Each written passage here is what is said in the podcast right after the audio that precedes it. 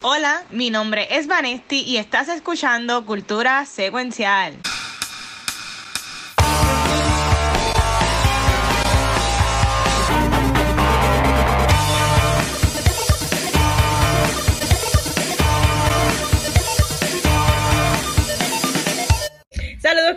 Y bienvenidos a un nuevo episodio de Cultura Secuencial. Yo soy Vanesti, tu Mother of Dragons, y estoy contenta y ready para botar fuego en este episodio de hoy. Pero antes de comenzar, quiero que mis dragoncitos se presenten. Bueno, yo hoy sí me escucho como un dragoncito. Eh, pero Team Rhaenyra all the way. Eso es lo único que voy a decir. Eh, a diablo. Yo soy el dragoncito que a veces hace caso como Veigar, Capucho Graham. Le gusta morder. Eh, eh, Nacho, de, de esos ñaquisitos. Hay que hacer un after otra vez. Oye, esos after shows son falta. No, pues yo iba a decir eso mismo. Yo sí es quien hace caso. Que no hace caso Ah. sí. y tira fuego como un loco para que después venga y Gary me dé un, un ñaquisito. un mordisquito. Mm. Ay, Ay, ay, desde ay. que sea, desde que sea tú estamos bien. Pero Corillo, sí, como, como mencionaba Andy, estamos los cuatro al fin, después de hace como cinco años. Este, y, y en verdad que estoy, estoy bien pompeado por eso. No- ni Luma puede contar nosotros, ni Liberty Arena, y si se va la luz bien cabrón ahora mismo. Pues nada, hoy tenemos un montón de cosas. Este, así que quiero, quiero empezar rápido acá con, con el cemento de Washington Guacho, que cada vez es más largo. Este, pero vamos allá. Esta semana, yo, yo en el chat de cultura siempre estoy poniendo como que, chicos, esta semana hablamos de esto, hablamos de lo otro, y en estos días han estado tantas cosas que era como que, era como que estábamos debatiendo de qué hablar o no. Una de las cosas que pudimos haber hablado hoy como tema de la semana fue Black Adam. Y yo eh, vi Black Adam el viernes pasado. Antes de, antes de decir más, aquí todos vieron Black Adam. Tuviste Black Adam, Vanesti, Megan, Gabriel. No la he visto, la voy a ver, pero pueden hablar de ella porque no tengo vi. ningún problema. Este. De hecho, que Ok. quería tengo una pregunta que hacerle a los que la han visto. Pues mira, yo la, yo la vi. Yo la vi el, el- el viernes pasado. Para mí fue un día bien. Esta última semana habían estado bien fuerte. Este, eh, con el trabajo. Y, y yo, como que el, el viernes, yo dije, voy a ir para el cine. Pero, pues, desafortunadamente, la película que vi fue Black Adam. Este.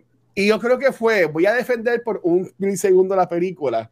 Yo que también fue la sala donde la vi. Porque, por ejemplo, yo, Megan y Gabriel que la vieron, eh, la música estaba como que no se escuchaba como que ni, ni, ni muy wow. Por ejemplo, eh, cuando, cuando está la parte que es como que la parte de super de la movie, que está la canción esta Mm. este, de Men in Black y todo este revolú, como que no se escuchaba como que, como que imponente la música, se escuchaba como que bien bajito.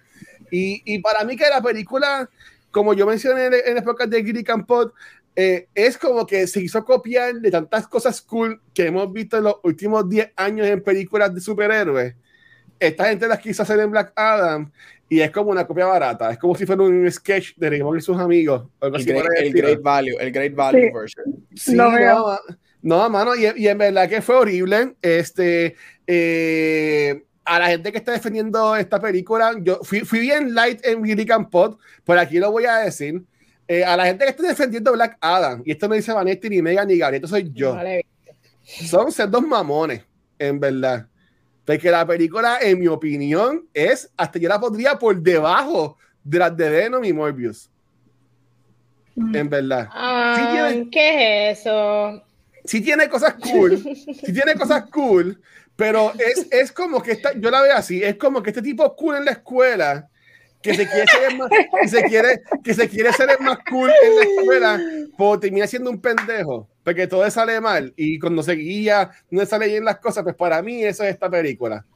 Tenía cosas bien chéveres como el aspecto de Justice for America, me gustó mucho Hawkman, me gustó mucho Doctor Fate, pero ellos no tenían por qué estar en esta movie, para nada. Este, eh, para mí esas fueron las únicas dos cosas que me gustaron de, de la movie. Sale Saraí, que ella salía en Person of Interest, que a mí me gustaba mucho, la serie que daban en CBS, que salía este Jesus Christ y, eh, y, y, y Ben de, de Lost, eh, que ella también salía en esa serie, que yo, wow, tiempo no la veía en nada, pero en verdad que, mano, para mí la película fue una basura. Lo mejor fue que trajeron a Henry Cavill en el, en el after credit scene, pero mira qué tan desesperados ellos están para que la gente vaya a ver la película, que el mismo viernes ellos ya una promoción que salía de Henry Cavill. No pudieron esperar por lo menos una semana para, porque por ejemplo, para cuando salió Spider-Man este, Far From Home, ellos esperaron un par de tiempo para tirar oficialmente posters con, con, con Toby, con Andrew. Ellos no, ellos el mismo día, ah, sale Superman, vengan a ver la película, por favor. Tú sabes, como que en verdad para mí es una mierda. Pero Megan y Gabriel, ¿qué pensaron sobre la película? Iba, iba a decir algo rapidito. Ah, perdón, este, yo, como todos saben, yo no la he visto. Eh, tengo planes de verla, eh, pero también quería escuchar de Megan y Gabriel adicional a sus opiniones. Eh, hay un debate de que en cuanto al audience score, esta película está, teniendo buena, buen traction con el público versus crítico y, la película worldwide ha vendido 156 millones, so, para ver si me pueden dar un poquito de luz en cuanto a eso también. Ok. A mí me entretuvo la película. Honestly, a mí me entretuvo. Yo no sé nada de Black Adam, yo no sé nada de Doctor Fate, ni del otro, ni del otro.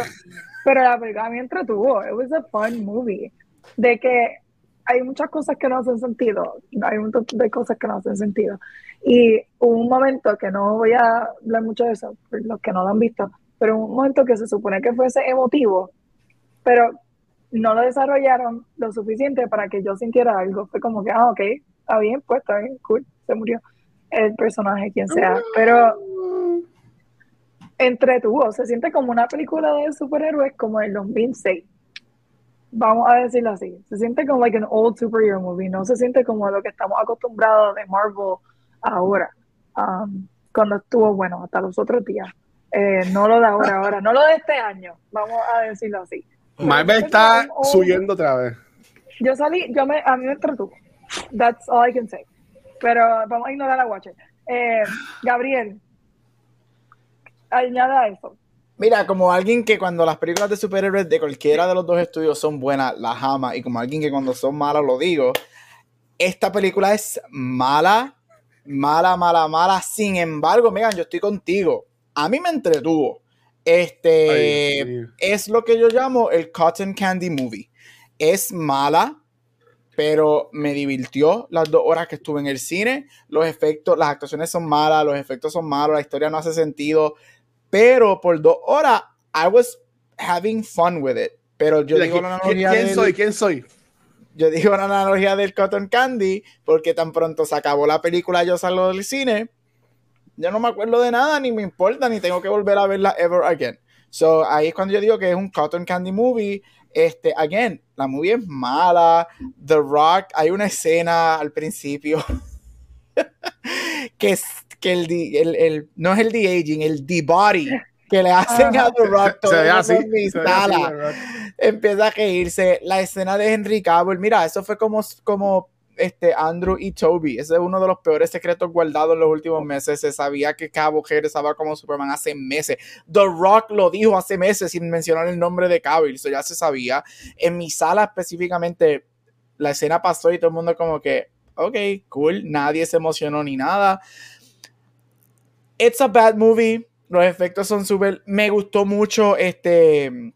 Para mí él fue lo mejor de la película. Y no era no que fue lo mejor dentro de lo malo, sino I, I think he was too good to be in the movie y fue Doctor Fate, Pierce Brosnan, él, para mí él fue no es que fue lo mejorcito de lo malo, es que para mí él fue bueno. Um, so la, la, la película, yo no entiendo porque la gente se babea por el chamaco este de Old no the No sirve, no sirve ese chamaco. Eso, eso le iba a preguntar. No sirve ese chamaco. Ay, ese tipo quiero ser un quiero ser un, un este Tom Holland. Soy como Tom Holland, voy a hacer chistes bonitos. Mm. para mí la actuación malísima, los chistes que le dieron. Pero again, mira, yo estoy con Mega, a mí me entretuvo. Ahora se acabó, salí del cine, pregúntame si me acuerdo de los nombres de los personajes, pregúntame si me acuerdo de algo de la película, pregúntame si la voy a volver a, ver. Ah, ah, pregúntame si la voy a volver a ver. No, pero por las dos horas y yo que tengo el pase de AMC, que no gasto chavos en ella porque tengo la mensualidad, it was fine y me entretuvo y pues acabó. No, no tengo problema. Ahora, yo. Eternals versus esa película. Eternals versus esa. Yo le, yo le, pongo por encima de es fácil. Solamente, Eternals solamente porque Eternals es más cohesive. Aunque sigue siendo mala, pero es más cohesive que Black Adam. Me voy a portar un poquito mejor. Está bien fuerte, entonces. Para contestar la pregunta de Vanessa. A mí me va a este, gustar. Yo, yo, le, yo, le, digo el aspecto de Dwayne, Dwayne The Rock Johnson. La gente va a ir a verla por él. Y porque y porque sale Henry Cavill y porque The Rock lleva diciendo 50 años que esta película va a cambiar el hierarchy, the power of DC Universe. Y wow, lo que cambió fue que ahora pues, está James Gunn acá en el, en el, DC Universe. Eso, eso fue lo que, lo que esto es un false advertisement movie. Que dijeron que esto va a ser la nueva era de DC. Aquí vamos a ver cara DC va a limpiar. Esta película no cambió nada. Esta película es lo mismo que se ha hecho. Es una película mala que no tiene sentido, con malas actuaciones. Mira, y él es carismático y todo, porque es la verdad, The Rock es súper carismático.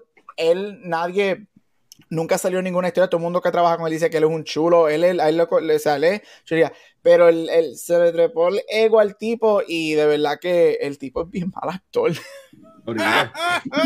Horrible. Mira, eh, otra cosa, y sorry, esto no tiene nada que ver, pero me da coraje que la inconsistencia en que una, un, ser, un ser que estuvo dormant por cinco mil años se levanta y habla un inglés perfecto. Ah, sí, no. Después que Vanetti, en las escenas de, del pasado no, no, son en inglés. Pero como están en los tiempos modernos, aquí es que vemos la americanización de todo. El tipo habla un inglés cabroncísimo. Y chistes en inglés. Y eso no son parte de los poderes de él, como que él es bien inteligente. No, no, sé. Bueno, inteligente no es porque no sé usar las puertas. Mira, yo, yo iba a decir, a ti que te gusta mucho Shazam, Vanesti, eh, este, el personaje de, ¿qué sé? El personaje de Black Adam ha sido perfecto para que saliera en Shazam 2 y después lo poníamos en esta película.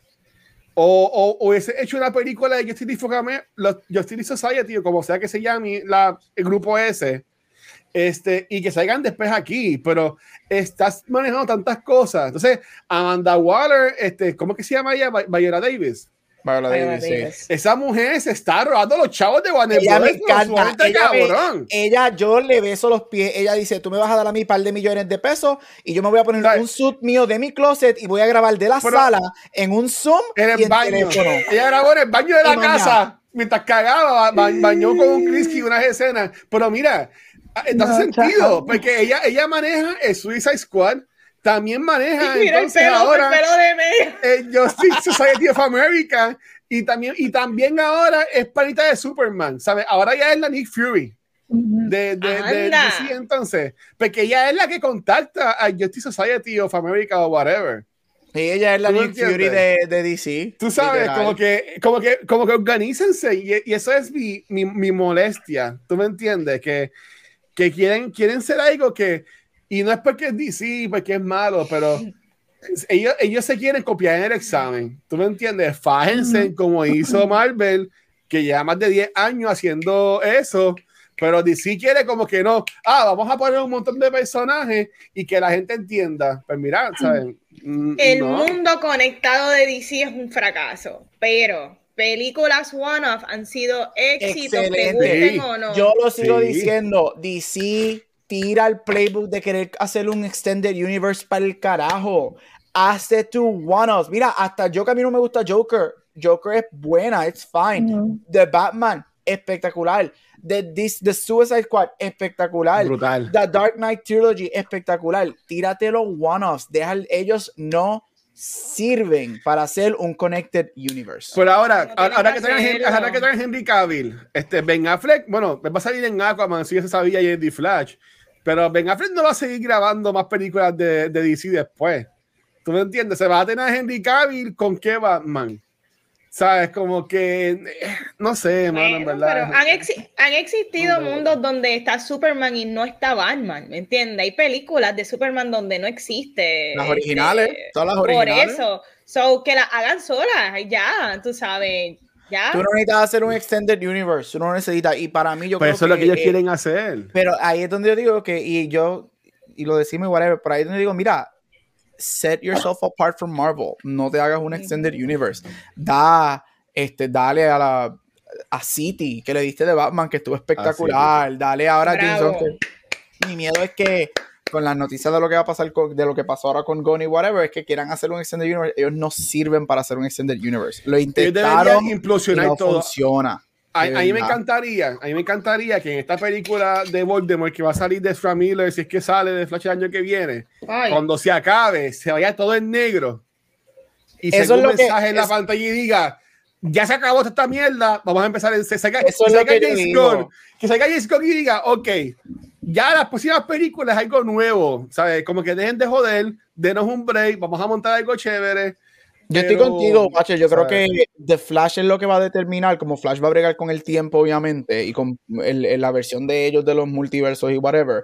Este, eso es lo que va a determinar como termine de Flash, es que vamos a ver si ellos van a borrar, mira, hasta aquí llegó esto, whatever, y empezamos con lo nuevo, o si van a seguir conectando. Se sabe que hasta cierto punto hay cosas que van a estar conectando, porque los rumores que pues, obviamente vemos acá, Bill en Black Adam, se rumora que Shazam y Black Adam en algún momento también van a conectar y whatever, pero no sé, yo creo que Flash es lo que va a determinar si es que esa película ve el sol del día, porque en los próximos meses Miller va para un trial, así que hay que ver qué pasa con ese trial. Va, a ser la prensa desde la cárcel. Pero nada, para seguir. Ah, perdón. No, no, no, que yo solamente espero que, ¿verdad? Con esta nueva era de James Gunn, yo espero que todas las películas no sean comedia. Esa es mi preocupación. Porque James Gunn, si se va a convertir en comedia, yo no estoy para eso tampoco. eso es lo único que si, ah, si, todas las películas son como el especial de Navidad de ese trailer de Groot, Chacho. Se ve. Mira que ni lo puse. Fue nada, mira, para seguir. Para, esta semana salieron muchas cosas. Algo que pasó, que yo no estoy 100% al día. Eh, mi Megan estaba más, más, al día que yo. Fue que fue el season finale de Doctor Who, donde eh, 13 Doctor, que era interpretado por Jodie Whittaker, eh, tuvo la. Eh, se regenerate, por decirlo así. Y obviamente se sabía que Gary, ¿cómo es que se dice? Shooty. Cutie, Chuti. En, um, en Cutie. En, Perdóname, siempre digo el nombre mal. Pero se sabe que él es el nuevo Doctor. También se sabía que David Tennant iba a salir también. yo no lo sabía, yo no lo sabía. Yo grité. Ah, pues, pues, pues eso se había ya liqueado cuando están grabando el 60 aniversario, pero no sabía en quién se iba a convertir ella. Y quedó cabrón cuando ella se convierte en David Tennant. Yep que, que, es el Tenth Doctor, uno de los doctores más famosos, y, está brutal que él, él, como que lo, lo, reconoce como que, espérate, yo, yo, reconozco, yo reconozco estos dientes, como que, what the fuck is going on, y, ese, y enseguida brincaron a un teaser trailer, que ese es el enfoque, que el tipo está como que perdido, y salió entonces también en Curio, Curio, Churio, whatever, y como que siento eso mismo, como que, what the fuck is going on, y, y, en verdad que me tiene bien pompeado esto, y más aún, porque Corillo, Doctor Who viene para Disney Plus. Desafortunadamente. ¿Tú lo entiendes? Bueno, yo entiendo que es algo bueno, porque antes tenía que tú estar pagando mil pesos mensuales para coger este BC American Dish o esperar un año para verlo en HBO Max. Ahora va a estrenar Day and Day en Disney Plus, que yo entiendo que es un mega, un mega plus. Ajá, pero porque Gabriel dice unfortunately. Porque mi miedo es que, que se va a dignificar. Que todos los episodios que tengan a ah. ver con sexo, con cosas que son fuertes, porque Doctor Who ha tenido un buen track record en hacer social justice issues y traer cosas, se pongan Disneyfications. Porque el show no es que ahora, no es que solamente está siendo visto o puesto en, en Disney. Disney owns half of Doctor Who con BBC. So, mi, mi, miedo es que eh, it gets Disneyfied. No sabía. Doctor Who show para niños. Ellos, ellos, tuvieron Torchwood, que era como que así más adulto, que era más sexoso y bellacoso y toda la cosa. Yo honestamente estoy pompeado porque voy a poder ver Doctor Who Day and Day y ahora voy a estar hostigando a hacer la palabra para que también ustedes lo vean. Yo veo Doctor Who. Un episodio. Sí, pero Vanesti que lleva aquí desde que nació. Yo voy a verlo. No, pero ¿te acuerdas, Vale? hicimos un episodio de Doctor Who. Ah, no, que yo cuando, Que cuando lo hicimos, Gabriel, lo que, hicimos un cambio y se regeneraron Vanetti, y, y Ángel. Y se fueron y entraron dos personas más, que me quedé yo solo hablando con dos tipos. Luis tuvo que reclutar personas porque él estaba empeñado en hacer, un, episodio. Y nosotros nos negamos a ver, o sea, yo, yo reconozco que Doctor Who no está desde los 60 Ya, sí, 63. ¿Cómo, Cumple cómo 60 yo me voy a años el poner- año que viene. ¿Cómo yo me voy a poner al día? No, pero Yo tienes que ver solamente el de vi el de, el de Weeping Angels, fue el que, así que Blink, se llama. Blink, Blink. Blink. Ese es el único que he visto. Y ahora que voy a ver porque sale el de Sex Education, No, mi, mi sugerencia es, eso hace se ve bien interesante guapo, porque, se ve bien guapo ahí. porque los episodios viejos no van a estar disponibles en Disney Plus. Se van a quedar en HBO Max por ahora. So, eso va a ser bien Ok. interesante de que la gente que, esté, que, que llegue nueva a Doctor Who, que va a ser un montón de personas, va a decir, ok, quiero ver más de esto, ah, pues tengo que brincar a HBO Max para ver lo- las temporadas viejas. Yo siempre digo que ve desde Eccleston para acá, porque es verdad, de, los de los doctores más viejos todavía, la- hay episodios que se, se borraron y se perdieron, que no existen, porque ellos grababan un- por encima en los cassettes. Hay un season completo que lo que hay es el audio en internet. No Sí. hay nada de, like, actually, lo que hacer es escuchar el audio, pero no se ven. Eh, Pero- pero, yo creo que, I mean, honestly, empezaría por no Classic Who, empezaría por, Por el- Eccleston. ajá, Sí. New Who, que es lo que, por lo- yo por lo menos no he visto Classic Who, y sí, cuando hay cambios en los Christmas specials y eso, pues no entiendo de qué diantres son, pero pues uno va buscando y uno sabe que son Doctors anteriores o Companions anteriores y pues ya, pero esa emoción pues uno se la pierde, pero honestamente yo no- jamás voy a ver Who, no creo que lo haga. Yo, yo sugiero esto, eh, y a mí me pasó igual. Cuando yo empecé a ver Doctor Who, yo me acuerdo en un tiempo que estaba desempleado y estaba en Netflix, Doctor Who, hace tiempo, y este, yo odiaba Doctor Who. Yo no aguantaba los primeros episodios. Y ahí me dijeron, aguanta hasta que salga Captain Jack Harkness, creo que es como el quinto episodio.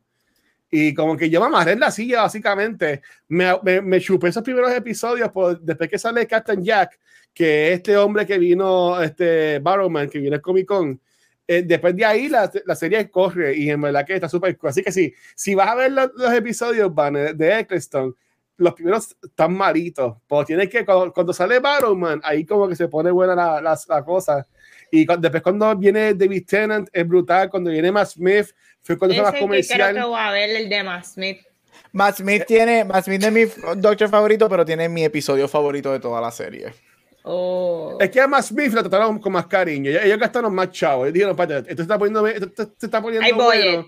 Y la, Vamos, la exacto, era, y la, vamos a la era ponerle de, más budget. sí, y la era de Matt Smith también, para mí, tiene los episodios más emotional de todo Doctor Sí. Who. Tiene que Matt muchos, Smith- Matt Matt Smith tiene muchos caballo. episodios que son bien emotional. Es uno de- él tiene los seasons más emotional for sure. De hecho, el episodio favorito mío es el de um, Death Ay, of the Dios mío. Doctor. El de no este el de Vincent Van Gogh. Ese es mi episodio favorito ever. Ah, vale, eso, eso es otro que lo puedes ver solito y también está bien bonito. Ese Y es un episodio que, esa es una de las pocas cosas que siempre, hay, hay como cinco o seis propiedades en el mundo que siempre que yo las veo me hacen llorar. Y una de ellas es el episodio de Vincent Van Gogh, Vincent and the Sí. Doctor. Ese episodio a mí me hace llorar uh, como un bebé al final. Está, está- está cabrón. Ahora, y, y, y Capaldi, que fue que estuvo antes de Yori, pero Capaldi era bien adulto. Sí. Capaldi se quisieron ir bien, bien Dark Knight. Este, que a mí me gustó. Bien, a, a mí me gustó, este, pero el tipo era un asshole. Y pues a mucha gente no le encantó eso. Pues nada, ya yo vi eso. Me metí este juego también para que Megan, para que Megan también este, metiera la. la Ah, pero para que decir que le David. Tennant, de, Tennant lo que va a regresar es como por tres o cuatro episodios, que es un, Sí. es como, son unos specials hasta en lo que Cut- en Cutie entra el año que viene. Correcto, lo que va a hacer es la última temporada, y con esto les juro que terminaré este juego porque si no, sigo toda la noche. Este, la última temporada de Tenant, cuando él estuvo, antes de convertirse en Matt Smith, eh, lo que hicieron fue como que unos especiales, y era por, por, por cada holi- holiday. Pues así va a ser el 2000, eh, 2013, eh, Christmas en noviembre, que es el 60, el 60 aniversario, va a empezar y va a correr hasta el 2024 y se está diciendo que en el Christmas Special 2024 es que entonces entraría este eh, Cutie o, o- o- o whatever. Este, pero pues, ah, yo estoy en verdad all in con, con, con esa. Pero ok, ya, me voy a callar. Este, Bunny, usted, Mother of Dragons, First of Her Name, este, y las demás cosas que dicen. Queen of the Andals. Queen of the Andals and the, and the Geeks. Este, que viste en estos días, corazón. Pues mira, eh, el viernes pasado eh, me tomé la tarea de ver el documental San Juan más allá de las murallas. Este documental es traído por Banco Popular y está en ciertos cines este, selectos. Entre ellos está en Popular Center, de casualidad, ¿me entiendes?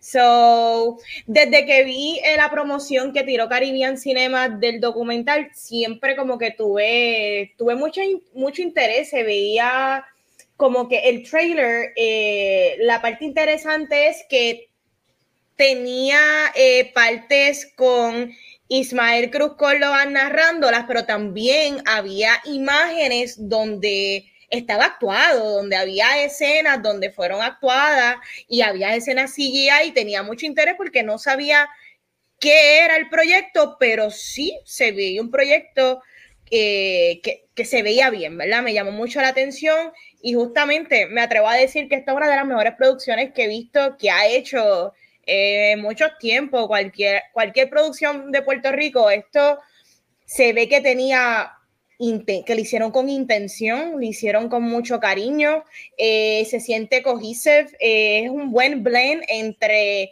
la narración de Ismael Cruz Córdoba haciendo unas entrevistas impresionantes, historiadores de Puerto Rico, ¿verdad? Que trajeron mucho eh, durante todo el documental, los elementos actuados, teátricos, le hicieron muy bien, la, inclusión de, de, cómo realmente crearon un, un San Juan de hace 500 años. Eh.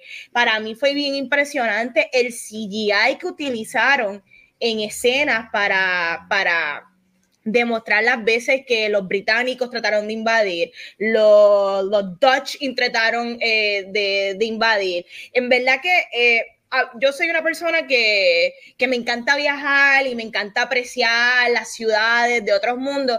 Y este documental me hizo eh, amar mucho más a Puerto Rico, el, ver las cosas impresionantes que tenemos, tanta historia que, hay. Y de verdad que cuando culmina el documental me emocionó mucho que todo el mundo se quedó hasta el final de los créditos sin nada. o sea, no, no es que había, esto no es Marvel con una escena after credit, la gente se quedó hasta el final y todo el mundo se paró y aplaudió. Y fue bien rico sentir que, sentir eso que a veces yo veo con películas de Spider-Man, sentirla con una producción boricua, de verdad que es lo mejor que yo he visto puertorriqueño, está bien hecho, es impresionante tu ver eh, tomas de fotos de, de, San Juan hace 500 años o dibujos de, San Juan y cómo está ahora y cómo ha pasado el tiempo. Eh, brutal, de verdad que se la recomiendo a todo el mundo, eh, todavía está en, en, algunos cines y si no, pues conseguirla de alguna manera digital. Yo espero, esto es un tipo de producción que yo pensaría que debería de ir un, a un Prime Video, un HBO Max, porque está muy bien hecho y, y la historia de Puerto Rico y San Juan y, y cómo nosotros mismos, eh, no importa eh, los, a la hora de ser invadidos, los negros, los blancos, los, los mulatos, todo el mundo se unía con antorcha para enfrentar eh, los invasores y eso fue impresionante, de verdad que me, me encantó. Véanla, de verdad, se las recomiendo 100% recomendado. y, y, estaba, y estaba, estaba, la sala llenita, o sea, yo, yo estaba la, sala llena, la sala, qué bueno, este, qué bueno, que compré el jevito como que no entendía como que, pero Vanesti, porque tú estás comprando las la, las taquillas anticipadas. Y yo, es que tú es que tú sabes, Luis que sabe, Fine Arts se, se llena. Ah, no, cuando, son cuando son películas que están en una, dos salas en Puerto Rico estas salitas de Fine Arts tienen 40, 50 asientos y el que quiere ver esta película la va a ver y se llena. So, comprenla anticipada antes que se vaya. Mm, para mi experiencia deberían de verla en el cine. Si no, nada, ojalá que Ismael Córdoba haga que esto vaya para diferentes lugares porque en verdad una historia bien importante. Al igual que uno lee historia de otros países, eh, aquí yo, yo aprendí cosas que nunca nos enseñaron en la escuela y yo, que, adelante. Eh, yo creo que dura casi dos horas, si no me equivoco. y está muy buena. Está, está buena. Creo que dura casi dos horas. Y entretenida, entretenida. Qué brutal, de verdad. Yo quiero ir a verla, pero no, no sé si acá la tienen como que cerca de Cabo. Yeah, no, no, puede ir a cualquier cine, pero Sí, tú dices como si cada fuera, como si cada fuera como cinco horas de acá Mira, si ustedes tres fueron a ver Black Adam, vayan a ver esta película. no, no, yo, no, a mí se me hace más difícil verla porque acá no la está. cuando salga en su momento, la, la sí. o la buscaré. Yo, yo, yo mañana. oscuros yo mañana, yo siempre en el weekend quiero, los viernes usualmente cuando voy para el cine y este, estaba buscando qué película ver y, y, no, hay para estrenos buenos esta semana, está eh, The Policeman, que aquí dice que es una porquería, está la de Till también, está Tar, este, hay, hay par de películas este, que me gustaría ver, pero creo que voy a, voy a, ver esa. Creo que me voy, me siento en Fine Arts, Popcorn y Popcorncito y me la vale, para, dar, para darte, mañana voy a ver a nuestros jevitos, mañana voy a ver After Sun. ¿Qué? Ah, no. ¿Qué After Sun? ¿Qué es eso? No, no, no, no, no, no, no. De verdad que hay, que hay, que mudarse de Puerto Rico para poder ver las películas. ya, yo, yo, yo, yo, Mira, pero ¿qué, ¿qué es eso de After Sun? Es una película nueva que se espera que sea un Oscar player de nuestro, uno de nuestros jebotes, Paul Mescal. Es la historia verdadera de un padre y una hija. Este, y brega con temas de depresión y whatever ya, sí, yo, ya, o sea, esa película son de las que yo veo la primera imagen y el trailer y ya yo sé, no sé si les pasa, cuando tú sabes que algo te va a encantar, de antemano, de antemano, muchos meses antes, y esa es una. No me odies. no es culpa mía. Oiga, e, eso es lo que vas a ver mañana, pero esta semana, ¿qué estuviste viendo? Pero es que va mí. Ah, ok, espérate, verdad. Eh. Este, es que, es que llevamos tanto tiempo sin estar todos que no me acuerdo de lo que hablamos en el chat. Mira, rapidito, porque ya llevamos, ya llevamos cuántos, siete, llevamos, chacho, este episodio va a ser más largo que, que, que, que Black Panther, que dura como mil horas. Mira, este Estoy viendo Guillermo del Toro's Cabinet of Curiosities en Netflix. Este es un, es un miniseries este, que supuestamente hay una posibilidad de que lo, lo extiendan a una serie. Este, y este, este, este, este show, como dije, de Guillermo del Toro, este, producido por él, curated por él son ocho historias, son ocho episodios de horror stories. Esto, lo interesante de esto es que Netflix acaba de hacer este experimento en lo que empezaron el martes. Este, están tirando dos episodios por día. Mañana salen los últimos dos episodios, episodios 7 y 8. Hasta el momento he visto los primeros cuatro. Hoy salieron el, sexto y el, el, quinto y el sexto. No los he visto, los veré después de aquí. Eso es lo que voy a ver esta noche. Mira, esto es, si sabes del toro, del toro es un monster movie, este director, right? a él le encantan los monstruos, a él le encanta lo dark, a él le encanta lo gothic, a él le encanta el horror. Este, y eso es lo que es esta serie. Este, son, como dije, ocho episodios, he visto cuatro son diferentes historias, este, tienen unos casos espectaculares, este, como dije, cura, curated por él, este, en donde él trajo directores, todos um, people of color de diferentes partes del mundo, en hacer horror stories este, en episodios. Es excelente, los primeros cuatro episodios me encantaron. Mira, y esto no es necesariamente una historia o episodios o una serie que es de horror. Estos son scary stories, right? Este, todos sabemos que los scary stories pueden ser todo, pueden ser mitología, este, pueden ser horror stories, este, monster stories, y esto es un blend de eso. Tenemos historias que tienen que ver con el satanismo, hay historias que tienen que ver con ratas asesinas, este, eso es un poco de todo del Toro, Trust in Him, los primeros cuatro episodios excelentes. Hoy voy a ver el episodio 5 y 6, mañana sale el episodio 7 y 8. Así que si te, estamos en, todavía estamos en octubre, gente, para esa gente que está poniendo los arbolitos de Navidad, relax, todavía Halloween no ha pasado. Este, así que estamos en Horror Month todavía. Está en Netflix. Este, check it out. Mañana salen los últimos dos episodios, así que los ocho episodios van a estar disponibles. Este, y son ningún episodio más largo de, de creo que el más largo hasta ahora es como 45 minutos. So, eh, un easy watch. Este, so yeah, Cabinet of Curiosities, go watch it. Hay episodios de los cuatro que han salido, dos a mí me dieron miedo. Este, Así que sí, hay, hay, hay una mezcla los primeros cuatro episodios de scaring you, de ponerte en tensión. El primero no me asustó, pero me puse en mucha atención. Y el segundo, que tiene que ver con ratas asesinas, este, me mm. encantó porque eso me recordó a este tipo, a bien Are You Afraid of the Dark? Tú te reúnes con un grupo de amistades y you tell stories de... Como los huracanes. Monsters. Y es una historia de ratas asesinas. Y es como que, you know, it's really good. So me gusta el blend que hay mucho, así que go check it out. Cabinet of Curiosities en Netflix. Oye, voy a, voy a decir esto y me voy a tirar a joder ahora mismo. Pero yo tenía para la semana que viene hacer un episodio de este de Midnight Club. No, eso no. Fíjate, no, todavía falta. Tenemos dos semanas todavía de, de, octubre y no tienen tema. Que yo quisiera de Midnight Club porque siempre hablamos de los shows de Michael Flanagan. Este, pero si también quieren hablar de esta, ahí, ahí tenemos dos temitas para de, de, de Halloween para las últimas dos semanas en lo que estrena Black Panther. No sé, como ustedes, Mira, y quería decir que nosotros aquí hablamos de Lovecraft Country, ¿verdad? Sí. Los, dos episodios que salieron hoy este, son basados en dos short stories de Lovecraft, de H.P. Lovecraft. Oh. Este, que estoy loco por verlo porque supuestamente estos dos episodios son dos de los más scary de, la serie. Así que son súper cool. Y el último episodio fue un short story del toro que él escribió. Nice. Yo voy a verlo este weekend, de hecho, como que este es el spooky weekend. Por alguna razón yo creía que Halloween es el domingo, pero es el lunes. Pero. Halloween es la semana que viene. Halloween. Halloween es el lunes, Luis. Este, Ah, pues nada, pues nada más queda una semana. Pues no, pues, tienen que escoger una película de Halloween para la semana que viene, como ustedes quieran.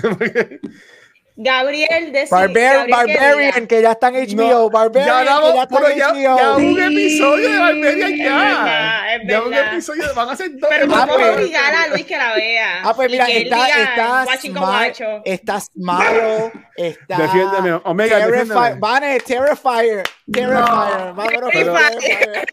Pero, pero, pero, ¿por qué se van en esos viajes si está de Midnight Club? ¿Por qué no se Yo no tengo, yo no tengo problema porque ya yo, yo estoy casi terminando mi nightclub y voy a ver Cabinets of Curiosities este weekend. So, el que el, el, que el colectivo decida, yo hablamos de Igual eso. yo, yo estoy relax. Lo, lo decidimos en el chat. Ay, qué horrible. Bueno. Bueno, ya, seguimos. ¡Wow! Increíble. Un aplauso porque se terminó este, este primer segmento. Esto, mira, Watcher, haz tu propio podcast. Por favor. Nada, continuando con el programa, vamos con Book Rewind con Megan. Megan, yo llevo un mes fuera y yo no había escuchado un Book Rewind hasta ahora, así que cuéntanos, ¿qué tú leíste?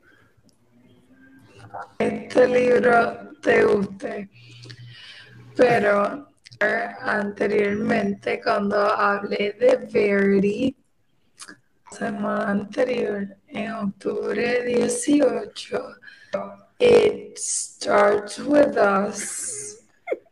Uh, it ends with us. De Colleen Hoover, uno de los más esperados sí. por Mala mía. Talk. Megan. Perdón. Megan, yo creo que tu internet está, te está troleando.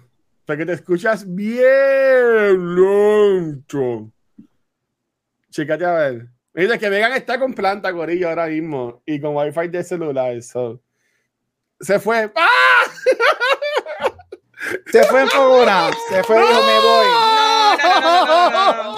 No, no, no, no, no, no, esta estrategia. Ella de seguro dijo, espérate, el internet está malo. Es como todo, ¿cuántos no hemos salido? Modo avión, quitamos, ponemos sí, para jugar. ¿Cuántas veces yo no tengo que terminar grabando del auto? que, sí, no, porque... que tengo planes.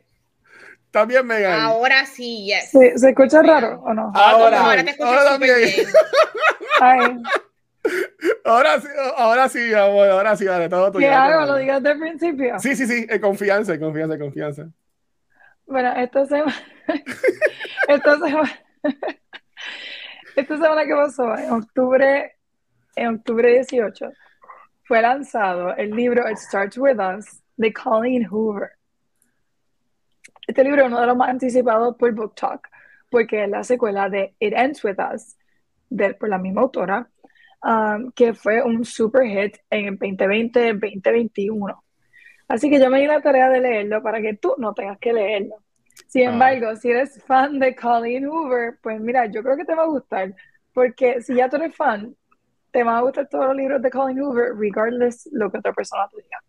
However, este sería el cuarto libro que leo de Colleen Hoover y puedo decir honestamente que no es la autora para mí. Sin embargo, reconozco que es bastante popular porque hay personas que les gustan libros como Fifty Shades of Grey, ah, por ejemplo, que es un libro que muchas personas leyeron, personas que no leen normalmente se dieron la tarea de leerlo porque honestamente es un easy read y es appealing um, para muchas personas.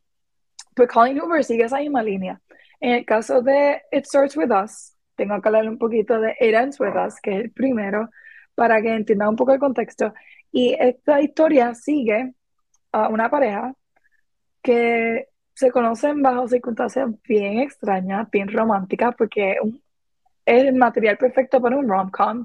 Sin embargo, toma un giro cuando, mientras la relación se va desarrollando, el, el muchacho de la pareja, que se llama Ryle, um, demuestra actitudes violentas y demuestra que en realidad pues, es una persona bastante abusiva, controladora y lamentablemente el libro va desarrollando esa relación y cómo esa relación abusiva se intensifica y se vuelve más peligrosa para la chica que se llama Lily.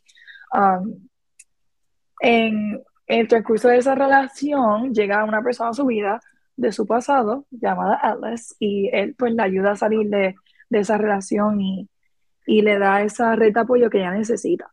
En este segundo libro uh, retomamos la historia de Atlas, quien ayudó a Lily a salir de su relación y ahora ellos comienzan una relación. O sea, la persona que le ayuda a ella, que fue su mejor amigo y su primer beso y su primer todo en un momento de su vida, pues ahora ellos vuelven a retomar esa relación después que ya son adultos, han tenido relaciones pasadas, ella tuvo una relación más abusiva y en realidad fue súper chévere revisitar estos personajes porque yo había leído de ellos hace un año y si eres como yo, pues a mí me gustan las secuelas, a mí me gusta eh, volver a personajes que ya conozco.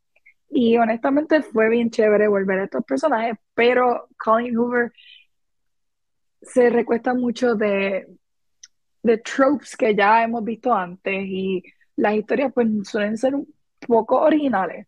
Sin embargo, de nuevo, si te gusta ya Colin Hoover y te gustó mucho el libro anterior, yo creo que te puedes disfrutar este porque obviamente culmina este arco de lo que eh, se comenzó en el primer libro y lo establece de manera que yo creo que podría haber un tercer libro después de este que continúe con la relación de ellos y cómo um, ¿verdad? están haciendo que funcione dentro de, de la relación abusiva y el pasado traumático que ha tenido Lily um, con la ayuda de Alas, pues la ayuda a salir de eso.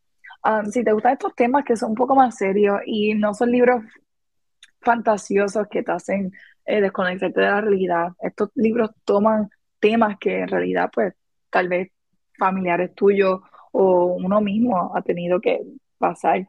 Um, pues te lo recomiendo porque en realidad sé que hay un audience para estos libros. Yo no soy el audience. Sin embargo, sabiendo que es un libro popular, pues me doy la tarea de leerlo, pero no creo que esté leyendo más Colin Hoover por buen tiempo. Um, sin embargo, el libro está disponible en The Bookmark porque lo pusieron hoy en el Instagram. So, uh, si lo están buscando, pues ya saben dónde encontrarlo porque sé que lo tienen allí. Um, entiendo que es en paperback, si no me equivoco. Así que, um, nada, eso es todo por Book Rewind esta semana. Y ya, me avisan si lo leen. tengo una, tengo una pregunta, Megan. Eh, yo he estado sorprendida porque eh, tengo dudas y preguntas.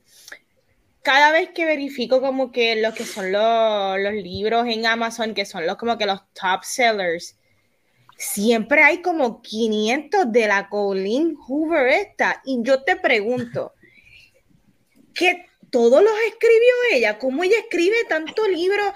Porque tú sabes que tú, en Amazon tú puedes buscar los top sellers y los nuevos que vienen, que ella tiene como 20 top sellers y 20 que vienen por ahí.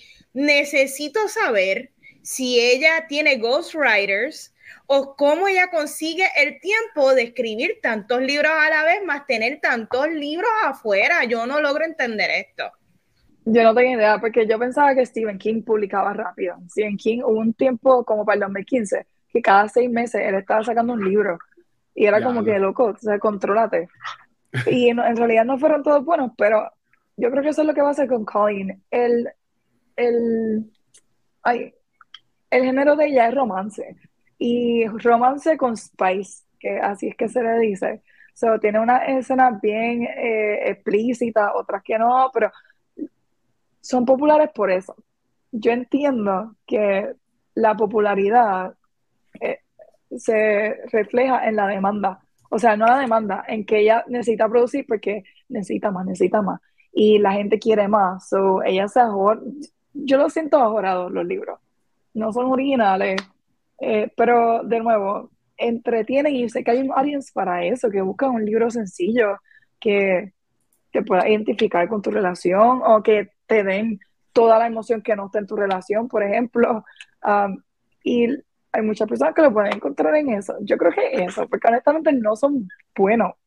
No sé si... Tú le, tú le llamarías que ella tú llamarías que ella quizás está llega un punto en que los libros de ella pues son como, como, como mucho contenido, llega un punto en que es desechable, las 500 series y películas que vemos en Netflix, llega un punto en que hay quizás una que otra gema, pero entonces desechable, igual que películas, series, e, ella se ha convertido en la versión de libros donde ella está tirando un fracatán, pero ajá, ¿cuáles son las memorables? 100%, ella es escribe contenido para Hallmark Movies. Eso es lo que yo diría, como que ese nivel, si fuese de la televisión. No sé.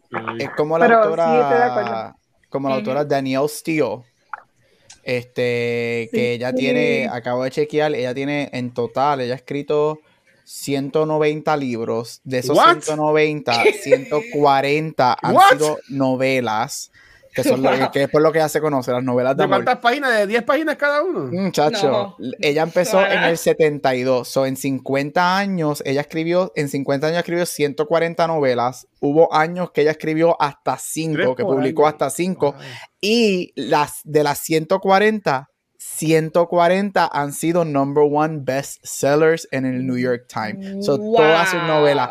Y es como, mira, yo por lo menos he leído una o dos de, esta autora, pero Daniel Steele, Creciendo con Mami, que es como que un airport read. Tú vas al aeropuerto y consigues una novela de ese. Yo leí bastante cuando yo era chiquito y teenager, y es como están diciendo, es la misma novela en la misma historia con diferentes personas en diferentes settings, pero hay un público que it appeals to them, porque 140 novelas en 50 años y todas han sido number one bestseller. Qué y es la misma historia. Es bien impresionante cómo, y, yo me pongo a pensar también, hay necesidad de esto, ¿verdad? Yo, yo no conozco mucho la industria del libro, pero yo imagino que esto es parecido a, un director de una película. Quizás, yo no sé si es más el mantenerse relevante eh, a través de las décadas o si es más que cobran tan poquito que dependen de, del paycheck de cada release de libro para sobrevivir, como que, ¿qué, es la que hay? Yo, yo no entiendo bien, pero hey, tengo ahora, quiero saber y voy a investigar sobre esta situación, Un, documental de van a investigar entrevistando a personas. Sí, sí, sí. cobras por libro? Eh, ya sabemos que tenemos que escribir novelas no tan great y las ponemos en los aeropuertos y nos hacemos millonarios. Es correcto, y gente, tengo el contacto, así que me avisan. Hablamos después de eso. Hay un negocio. Nada. Gracias, Megan, por el segmento. Siempre trae un montón de cosas súper interesantes y se presta siempre para estas conversaciones donde siempre descubrimos cositas. Pero continuando con el programa, porque aún no se ha acabado y faltan dos segmentos más, vamos para Awards Spotlight. Gabriel, Tú vienes con unas peliculitas que a mí me gustan mucho, así que cuéntanos. Mira, y vamos rapidito porque todavía nos faltan de este episodio tres horas y aquí vemos tres que nos vamos a quedar para otro episodio que también dura como tres horas. No, hablando de Vamos a empezar y sigo con mi línea de actrices que ganaron el Oscar de Mejor Actriz. Ya llegamos a los 90, así que para estos que quizás ven los episodios y dicen, ay, pero ¿por qué Gabo habla de estas películas de hace 70 años que yo no quiero ver? Ya estamos entrando a territorio de películas que posiblemente vos has visto o por lo menos conoces. Y hablando de autores, vamos a comenzar con una de mis, de mis películas de horror y uno de mis performances favoritos ever de una actriz que ganó el Oscar de Mejor Actriz y es Misery la adaptación del 1990 del Psychological Gothic Thriller Book de Stephen King. Mira, esta adaptación es este, dirigida por Rob Reiner starting James Caan, que lo perdimos hace par de meses este año, Kathy Bates, Lauren Bacall, entre otros. Es la adaptación de la novela del 1987, en donde el autor interpretado, el autor Paul Sheldon, interpretado por James Caan, sufre un accidente en una tormenta y es secuestrado por el personaje de Kathy Bates, este, llamado Anne, Annie Wilkes. El personaje de ella es, es described as his number one fan y ella lo secuestra y lo tortura porque ella no está contenta de la última novela que él escribió del, este, ah, pues de su personaje favorito llamado Misery y por eso es que la novela se llama Misery. En todo esto ya trata de que él escriba una nueva versión de esta novela y goes back to what she thinks el personaje debe ser es un psychological gothic, es un modern gothic thriller. Muchos de los aspectos y de la manera que esta película es presentada este, son elementos bien góticos. Este, está por Stephen King himself como uno de sus top 10 adaptations de sus libros a películas, uno de los que él más ama. Este es uno, tiene uno de los momentos de los top 100 horror, scariest horror moments in film, que es el momento, si has visto esta película, voy con spoilers, ya esta película tiene 40 años, este es uno de los momentos en la que ella le rompe los tobillos al autor con un martillo. Esa escena es súper mm, considerada como uno de los momentos más scary en la película. Mira, lo interesante de esta película, como dije, tiene una de las interpretaciones favoritas mías de una actriz que ha ganado el Oscar de Mejor Actriz. Kathy Bates llevaba hasta este, hasta este punto, que en 1990 ya llevaba como unos 20 años trabajando en la industria. Sin embargo, ella no era reconocida. Ella básicamente no era nadie. Ella había hecho una, dos o tres películas direct to video, un par de televisión. So ella estaba a punto de, quit acting porque nunca lo había logrado con 20 años trabajando.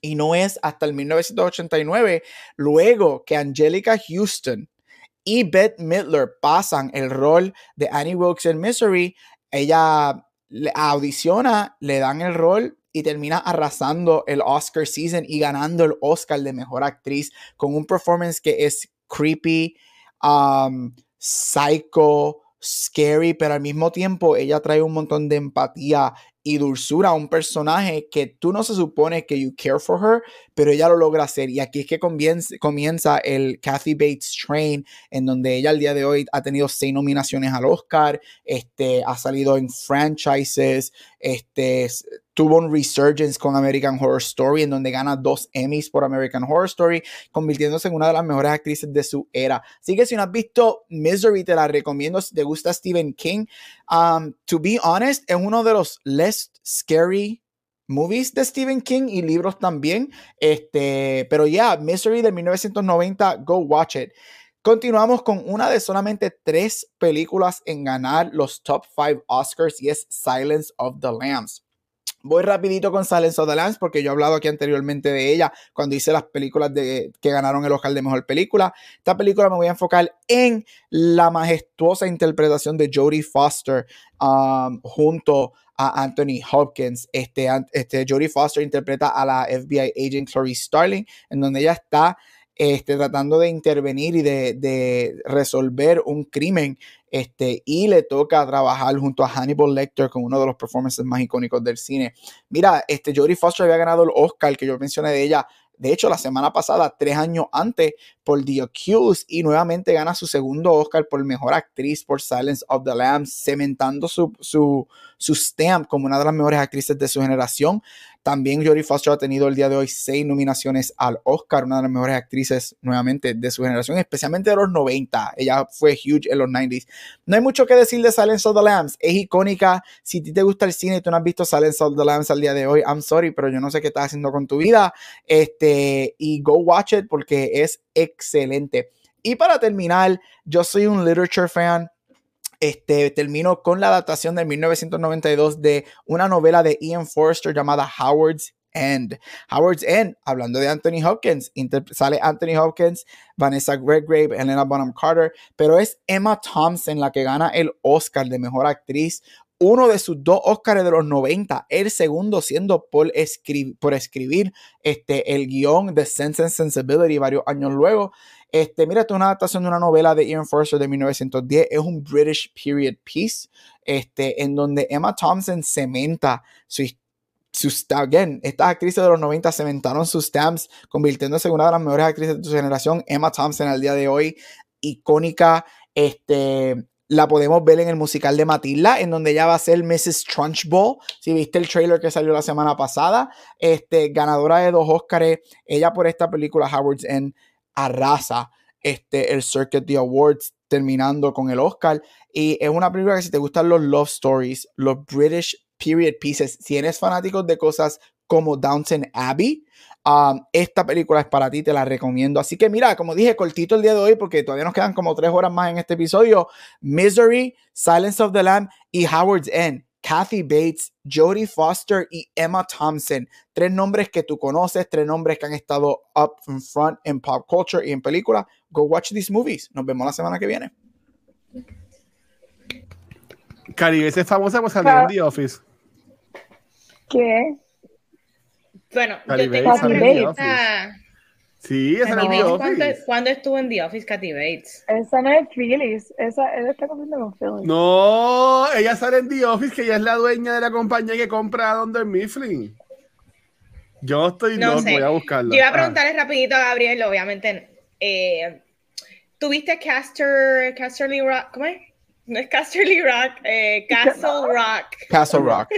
Castle Rock. La temporada 2 que es basada en Annie de, de Mystery. ¿La llevaste a ver? ¿Qué tal te pareció esa temporada? A mí me gustó mucho. Yo soy bien A mí me gusta mucho Lizzie Kaplan, que es la que hace este de Annie. A mí me gustó. Sí, em, a mí me gustó mucho este. Ay, ¿verdad que sale este Hello, Papizongo, Bill Skarsgård? Este. A mí me gustó mucho esa interpretación. Este es más, se va más para mí it deviates un poquito más de la novela, pero el lo que hacen es muy bueno porque se va bien a lo gótico, este, que hace, a mí me gustó mucho. Kathy Bates sigue siendo una, la, la Annie Wilkes forever, pero lo que Lizzie Kaplan hizo con ese personaje me gustó mucho, fue una muy buena adaptación y si mal no recuerdo a King también le gustó mucho esa interpretación. Oh, qué bueno. Qué bueno, qué bueno, qué bueno. Aquí en Cultura tuvimos un episodio de Castle Rock que este, interesante para no de, este. Mira, yo, yo no estoy loco, ella, ella salió en The Office, estoy buscando aquí todos los episodios. Ella no salió en The Office. Ella, salió yo vi The Office, yo vi The Office una vez, yo no me acuerdo. Sí, ella no es la. Es que no me imagino a Kathy Bates ella no es la dueña de la compañía que compra a. no, habrá sido un cambio. No habrá sido un cambio. Quizás fue un cambio, quizás salió un episodio. Yo no me acuerdo porque, I'm sorry, aunque me tiren odio, me tiren tomate. Parks and Rec es mejor que The Office. Uh, yes. Parks te, la, te lo, fíjate, yo mira, Rec. Sí. sí mira. ¿Es Katy Bates? Sí, es, mira, sí, es Katy Bates. Viste, yo estoy loco. Qué horrible. Yo no sabía, yo no sabía. Ella, ella hace como que una millonaria que ella, a lo último que fue un debut de Office, ella, hace, ella como que compra donde Mifflin. Algo así es. Gracias, Megan, eres la mejor. No lo veo. Bueno, Gabriel, gracias por Award Spotlight. Yo estoy ahora con dos whiskies en, so déjame ver cómo yo tiro este review de House of the Dragon. Yo, voy a, Estoy motivada ahora que. Bueno, Corillo, vamos para el tema de la semana y este es el más esperado, quizás desde la última temporada de Game of Thrones. Y es que vamos a estar hablando de House of the Dragon. Esto es una serie precuela de Game of Thrones basada en el libro de George R. R. Martin llamado Fire and Blood, donde este libro narra la historia de la dinastía Targaryen y fue lanzado en el 2018 mientras salía Game of Thrones. So, la pregunta como siempre es, ¿qué tal me pareció esta primera temporada?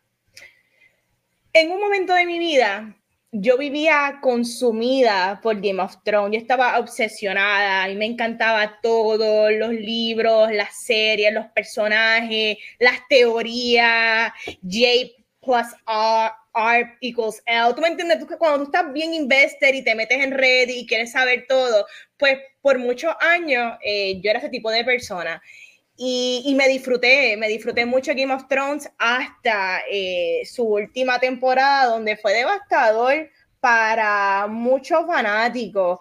Y voy a decir la verdad, hemos hablado de esto throughout el último año, desde que se anunció House of Dragon o House of the Dragon, Eh, yo he estado un poquito como que, bueno, pues vamos a ver qué pasa. Eh, salieron, salían imágenes de la producción con todo y eso, pues uno está medio, medio rarito porque bueno, a veces cuando, es como cuando tu, tu novio que tú quieres mucho te deja, pero tú, lo, tú todavía lo amas y quizás van a volver, pero tú estás escéptico, como que, pero vamos a volver para lo mismo, vamos a volver, vamos a volver para algo mejor.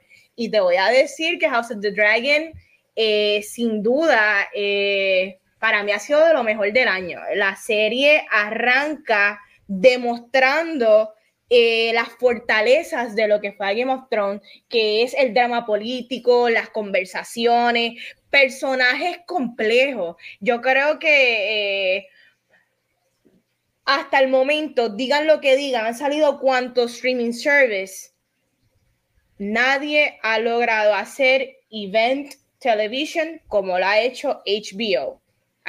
y con, House of the Dragon, sin duda, se ha convertido en el programa que hace años no, no veíamos donde todos los weekends, todos los domingos, el tú ver este, un episodio de House of the Dragon era un evento, era como que, no, no, no, yo tengo el date de la semana y es con HBO. Y, se siente rico tú volver a, sentir estas emociones como la primera vez, maripositas en la barriga, ay Dios mío, ¿qué me van a dar con lo nuevo de A Song, A Song of Fire? Como que es como que me siento bien feliz como fanática, me siento muy contenta de, lo que hicieron. Eh, esto pudo haber sido un desastre, la realidad.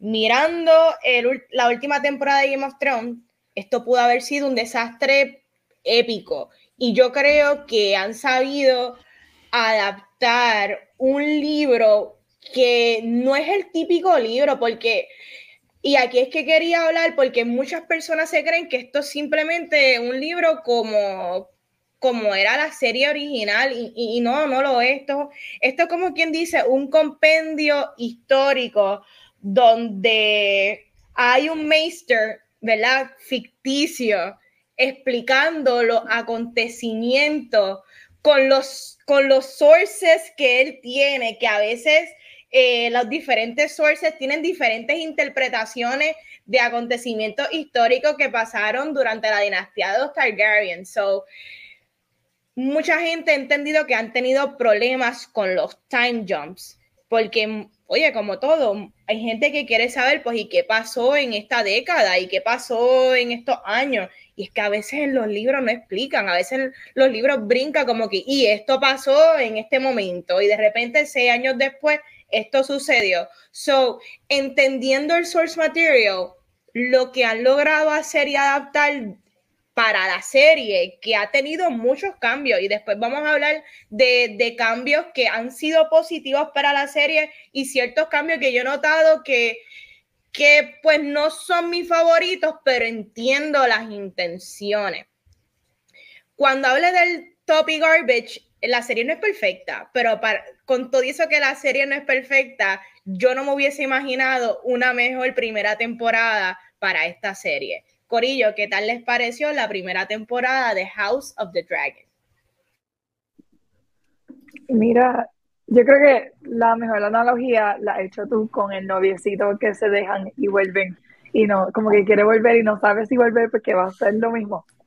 That's how I felt volviendo a, ¿verdad? A, George Martin, George R. Martin, como que y antes mi No sabía, yo sé, me escucho casi como a Bonnie, casi.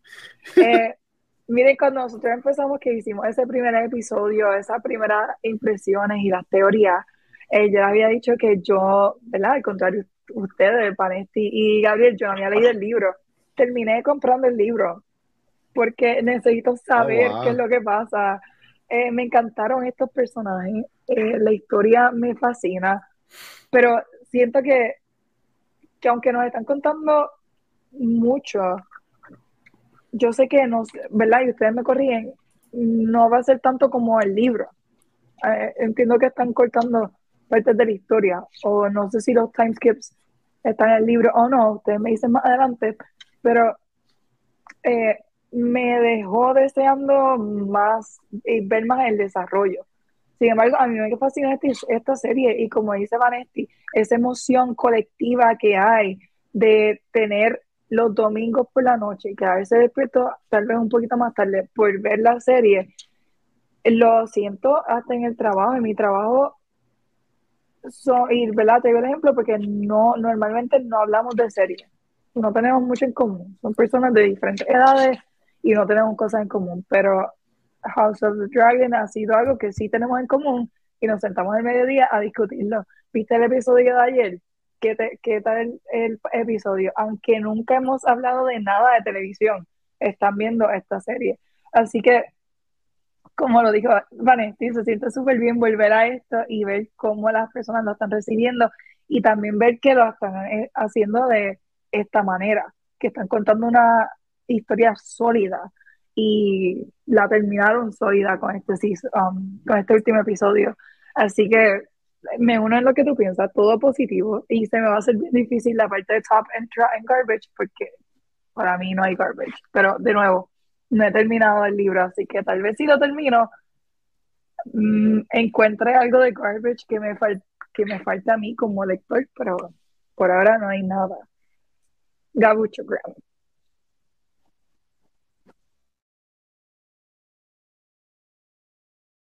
Ok, ya no estoy en nada más. Mira, esta serie tenía mucho um, en sus shoulders. Este, especialmente sacarnos a todos nosotros el bad taste que dejó, y hay que decirlo, uno de los seasons, de los peores seasons ever made in television, que fue el season 8 de Game of Thrones. Igual que Vane, yo soy súper fan, yo hasta tengo tatuajes de Game of Thrones. O sea, yo sí, para mí Game of Thrones es life. Está allá arriba con Star Wars, con Harry Potter, este, y, y Beauty and the Beast, para lo que significa para mí en fandoms. So ya en eso, entrando, iba a ser un, un, high mountain to climb, right? Este, aparte de que es una historia que no mucha gente ha leído Fire and Blood, al menos que tú seas súper, súper, súper fan de ese mundo que crearon y lo poquito que sabe, lo mencionan todo Game of Thrones, pero no lo hacen mucho énfasis, right? Este, pero esta serie fue espectacular, a mí me encantó. Este, tengo issues con el último episodio, pero ahorita entraré en eso. Sin embargo, no es que el episodio es necesariamente malo, es que para mí, para mí ser, ser un closing me hubiese gustado un poquito más, pero entro ya mismo en detalle. Mira, este, a mí me encantó esta serie. Yo encuentro que lograron el, el, empezar a quitarnos el bad taste del season 8. Este, como siempre, production value. Game of Thrones nunca tuvo issues de production value, right? Este, los production value top notch. Este, las actuaciones espectaculares. Yo creo que aquí todo el mundo, honestly, I don't think there's a weak link.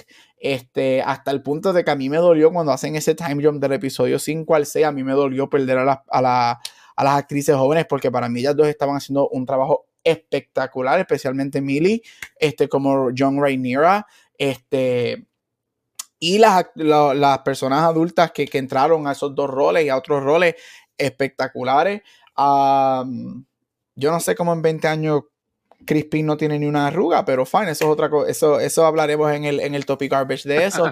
Pero mira, a mí me encantó, yo, me gustó ver muchos más dragones, obviamente en Game of Thrones ya no existen dragones, solamente no existen, they were erased, no hasta que Daenerys, este, salen los tres de ella, que los volvemos a ver, me encantó ver todo eso, este, me gustaron muchos de los choices, este, me gustaron ver, me encantó ver muchos de los settings que ya conocemos de Game of Thrones, pero verlos aquí cuando están en el Height of Power, right? Vemos a Dragonstone en el Height of Power, vemos este el Dragon Pit que está completamente destruido este, en Game of Thrones. Lo vemos aquí en su Height of Power, King's Landing. Este, vemos una época que nosotros lo que conocemos de Game of Thrones es este disarray por guerras, por el trono, todo eso. Vemos, entramos a una época, y de hecho la primera todo el season, ¿eh? porque no es hasta el final que empieza el Dance of Dragons. Esto es una era de quote unquote paz, right? Están sus pockets, pero es una época de, de, paz en, en, Westeros que no estamos acostumbrados a ver en Game of Thrones y eso me encantó. Estoy súper excited, me duele que tenemos que esperar dos años para el Season 2. Este, pero siempre y cuando es porque va a estar el production ahí, me encanta. Este, ya, so yo estoy bien contento. Yo le doy un 9 de 10 a esta serie. Por poco, por poco lo di perfecto, si no es por los issues que tengo con el final. Sigo pensando que el primer season de Game of Thrones es mejor overall que el primer season de House of Dragon, pero me encantó House of Dragon, bien contento que regresamos a este mundo. Espero, ya, bueno, ahorita añadiré más, pero me encantó y bien contento que House of Dragon está y regresar al mundo de Game of Thrones de esta manera. So, good job. Ok, mira, a mí me gustó un montón. Yo no he leído los libros. Yo soy de los que están esperando que salgan todos de Game of Thrones para comprarlos todos juntos y, leerlos. Este, pero no, los he leído. So, y tampoco he leído este de House of the Dragon. A mí me gustó un montón, en, en verdad. ¿sabes? Yo entiendo que fui el último que vi los episodios. Yo terminé de ver el último esta, esta madrugada. Este, pero en verdad que súper cabrón para mí que estás allá arriba con Game of Thrones, las actuaciones estuvieron brutales, ¿sabes? Esa Emma Darcy, esa mujer está cabroncísima, eh, la Millie, Millie Alcock, a mí me encantaría verla a ella como una Spider-Gwen, se hace después una película live action de Max Morales, ella entiende que sería una, una Spider-Gwen, una Gwen Stacy súper buena. Este, me encantó. La, la, estos primeros episodios. Obviamente, Matt Smith para mí es el caballo. Pero quien, ¿verdad? Esos últimos episodios eh, es Emma Darcy, honestamente. A mí, Olivia Cook está cool, pero yo entiendo que más es el personaje, no es tanto ella. Este, pero como ustedes dijeron, no hay, no hay weak link. Eh, para mí el MVP es este Patty, que yo lo había visto más a él en comedia británica, verlo acá con este rol más serio, toda la cosa brutal. Eh, Gabriel, yo no sé qué tú piensas, pero para mí yo cuando vengan los Emmys, yo entiendo que él debe hacer un showing por lo menos para supporting actor o lo que sea, porque en verdad que eh, la, la, interpretación de él está súper cabroncísima, me encantó y los efectos de la cara, cuando está todo jodido, en verdad que me gustó un montón. Este, yo no sé nada de la historia, honestamente estoy como que desesperado. No he metido ni en YouTube, porque no tenido el tiempo ni la ganas de hacerlo, pero no he metido en YouTube como que para ver qué pasa en el libro o lo que sea. De seguro lo hago en el weekend, pero honestamente estoy bien interesado en ver ¿Qué es lo que pasa? Que la nada, como mencionó Gabriel, se acaban los dragones, no hay más dragones, este, se jode la casa Targaryen, cómo es que los Lannisters este, llegan entonces al, poder, este, o, los Baratheon, ¿verdad? So, yo entiendo que eso es lo que quiero ver, pero en verdad que estoy all in. All in, este, ahora mismo salió esto, salió Rings of Power, para mí que esta le dio mis patas a, a Power y entiendo que le está dando otra vez buen nombre a lo que es Game of Thrones, que aquí viene todo spin-off como el Jon Snow y todo eso. Yo entiendo que era lo que necesitaban, pues entonces para decir, recuerda que Game of Thrones es bueno, pero ahora vamos a traer todo esto y entiendo que ahí vale la pena. Ok, so ahora voy a mencionar ciertos cambios que habían, que existen del libro a la serie y me gustaría saber eh, qué ustedes opinan y, si piensan de que, pues, que si fueron para bien o para mal o, nada, lo que ustedes opinan al respecto. Eh, en cuanto a la profecía de Viserys y que Viserys antes de morir, él le dice a Alice, no, eh, está con lo, con lo de no, it's Aegon, it's you, tú eres, tú eres la que va a ayudar, my love. Eso no está en los libros, ¿ok? Eso no existe. Eh, la profecía en ese momento, Viserys no está obsesionado con ninguna profecía. Este, nada. Eh, de hecho, en los libros, la última persona que se entiende que vio a Viserys fue eh, la, la, hija Gelaena con los nietos, tú sabes. O él no habló con nadie, no hubo confusión. Eh, que yo pienso que para bien lo incorporaron en la serie porque si por lo que nos basamos en la serie en los cambios han sido para poder tener una mejor balanza de que muchas de las cosas que, han, que están sucediendo son casualidades. Yo creo que han querido hacer eh, muchas casualidades y que todo ha sido eh, un malentendido cuando en el libro es más blanco y negro que lo que el libro es mucho más blanco y negro y todo el mundo es más negro que blanco. Tú sabes, aquí hay mucho mal que bien y aquí y no me está mal que han querido crear más unas líneas grises entre estos personajes y como, como en la vida real muchas guerras se forman por malos entendidos. So, cosas como esta para mí han funcionado. Eh, y hay otras que no. En el libro, a Leiner no lo dejan irse con el geo y vete y haz tu vida, que te queremos un montón y que te amamos y queremos que tú seas feliz.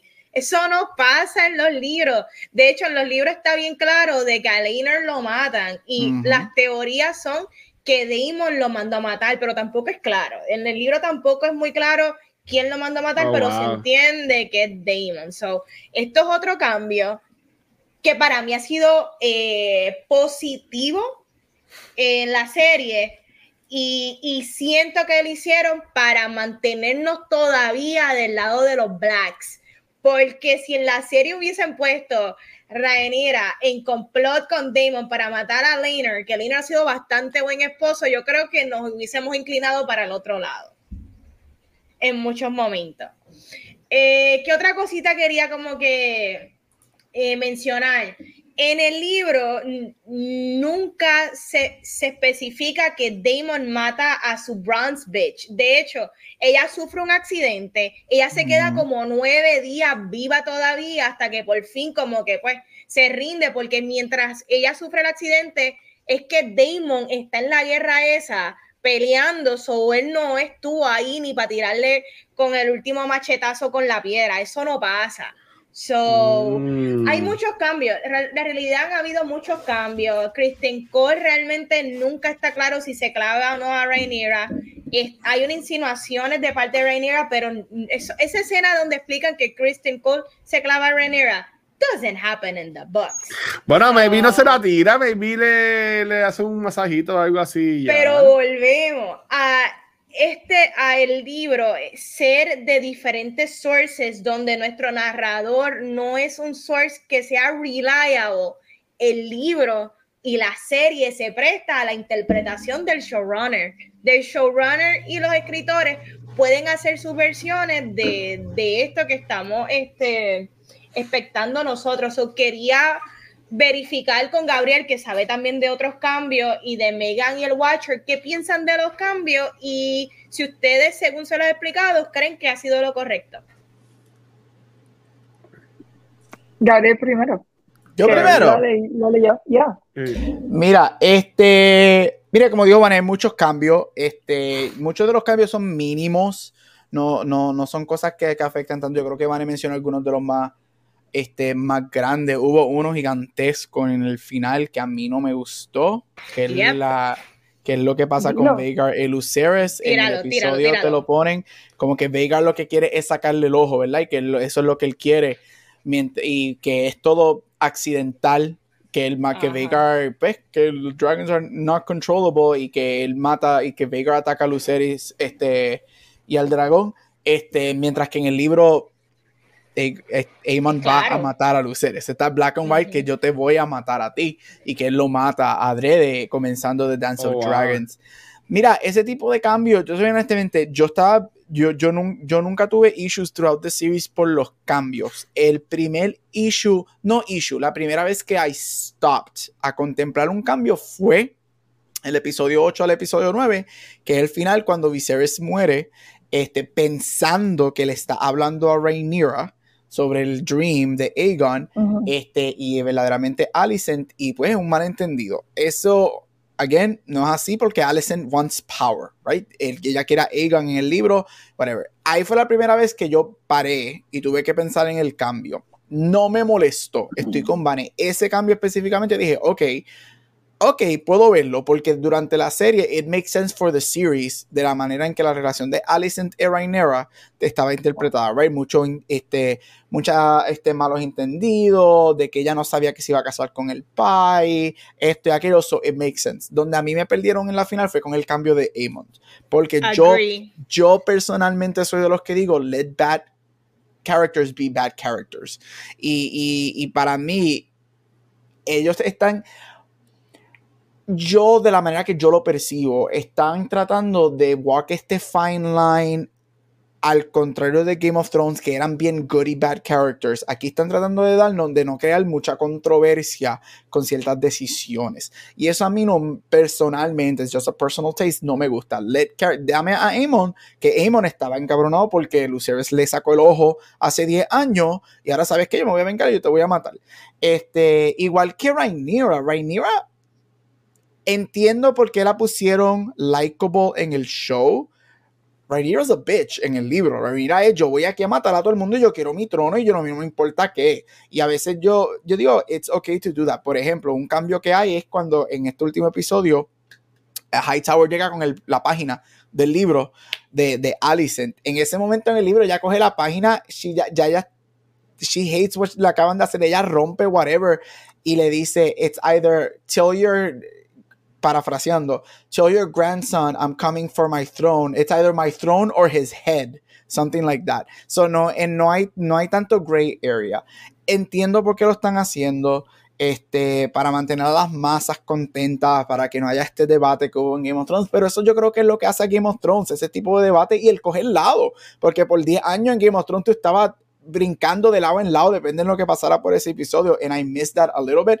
Aunque lo digo, basado en lo que está en el episodio y en el season, todo lo que va a pasar, porque van a pasar muchas cosas. Si es que verdaderamente se van a lo que Rhaenyra hace en los libros, yo I support todos los war crimes que ella va a cometer en los próximos seasons, porque Rhaenyra goes off. Like, ¿tú te crees que Daenerys, ¿tú te crees que Daenerys fue mala cuando quemó a King's Landing? Daenerys no hizo nada a lo que va, a lo que Rhaenyra y Daemon van a hacer en King's Landing. So, a mí me gustaría que se vayan full on por ahí. Pero again, yo creo que los cambios, como dijo Vane, algo que Vane que mencionaste que es verdad, mira, todo es la interpretación de los showrunners. Este, y yo creo que eh, eh, las interpretaciones fueron muy buenas. Este, yo creo que lo que hicieron y lo que nos dieron y los cambios a mí no me molestaron. Este, muchas de las cosas de los dragones también no me molestaron. So, hay, hay, hay 98% de los cambios que hicieron para mí beneficiaron la serie. Y como todo, una, es una adaptación, o sea, todo va a ser diferente, no todo va a ser exacto el libro. So, aparte del, del último episodio, que entraré más en detalle ahorita con Topic Garbage, I was fine with it. It makes sense para el show. Y a veces para los lectores del libro tenemos que sacarnos de la cabeza, mira, es una adaptación, no todo va a ser exacto. Ok.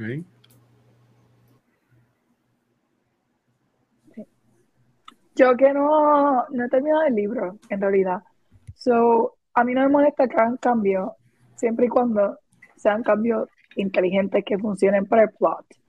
So, tendría que ver, entonces, obviamente, I'm going to finish the book y ver entonces if it works for me, porque otras veces me ha pasado que leo el libro primero y después las expectativas son otras cuando veo la serie. Um, versus ahora que estoy viendo la serie y a lo mejor leo el libro y me gusta más lo que vi en la serie. Um, so en realidad depende, pero siempre y cuando los cambios funcionen plot-wise, um, pues yo no tengo problema con eso.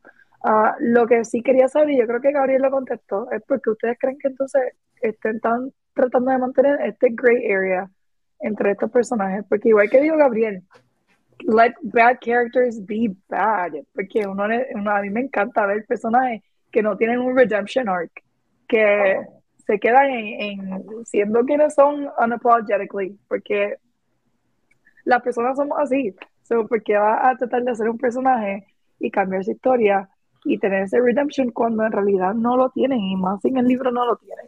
A mí me hubiese encantado ver un ruthless eh, como me la están describiendo, porque sí, ella se ve que she's determined, pero vamos a pensar en esta escena de que la están atacando y que entra Viserys, se me olvida el episodio, pero el episodio de Viserys, el último episodio de él, um, Así que, que, que, están diciendo quién va a ser el air de, de los botes.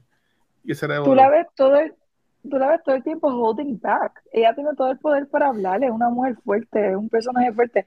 Y no verbaliza exactamente todo lo que tiene en mente. Ella como que she holds back y espera que, que la defienda el papá. Y no sé si en el libro así, eh, pero entiendo que no, que ella es más vocal. Ella es mucho más vocal eh, y la, la, situación es que yo pienso que es a propósito, la serie lo han, lo han querido hacer a propósito porque para tener este mismo tipo de cliffhanger donde este full circle de que tú lo has perdido todo, para entonces, oh, por eso es que ahora tú vas para justificar todos los asesinatos de guerra que se van a cometer.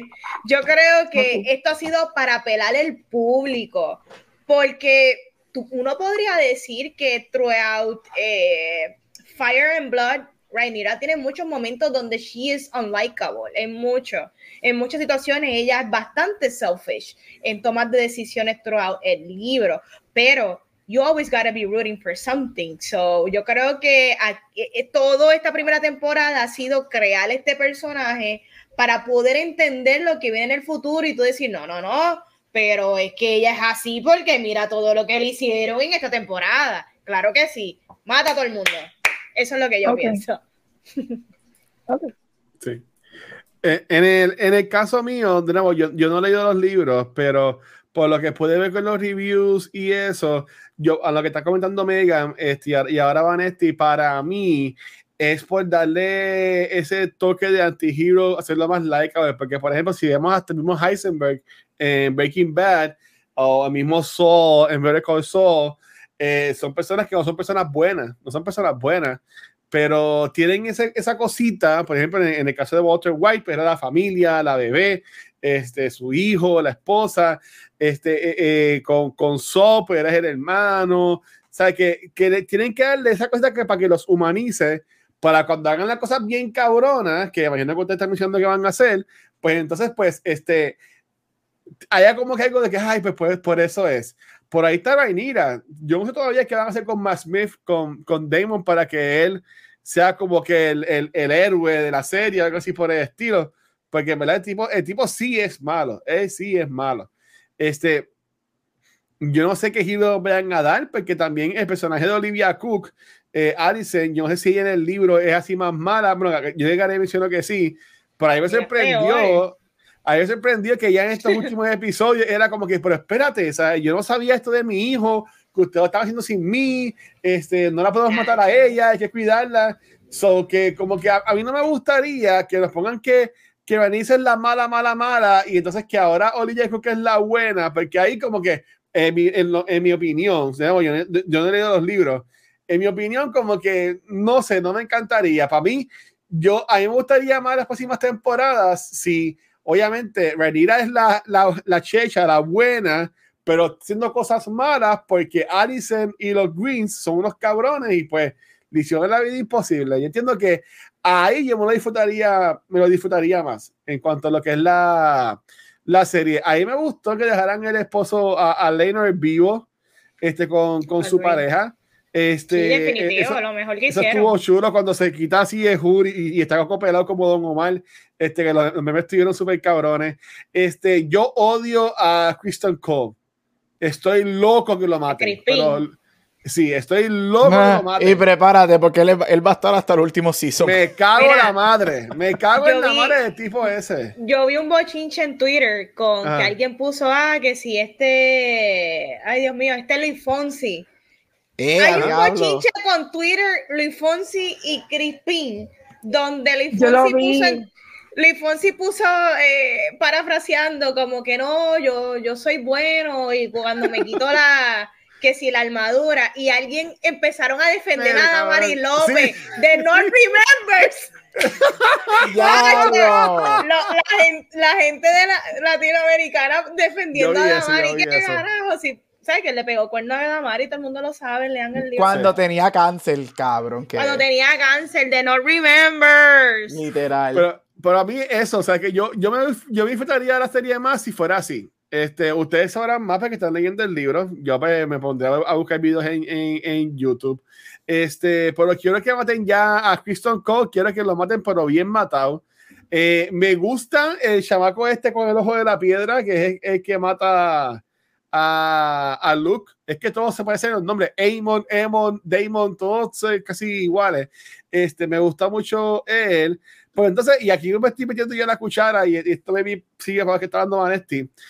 A, a Renira le queda vivo entonces uno, bueno, los bebés, los gemelos, que son del, del hijo A Renira le queda, a Renira quedan vivos, le queda este, el grande, le, Exacto, queda Joffrey, le queda Joffrey, que es el chiquito, que es de los tres. ella tiene, ella tiene ah. tres de, del que ah, falleció. le, quedan, le quedan dos Strongs y los dos gemelos. Entonces le queda Aegon y Viserys, que son los de Daemon.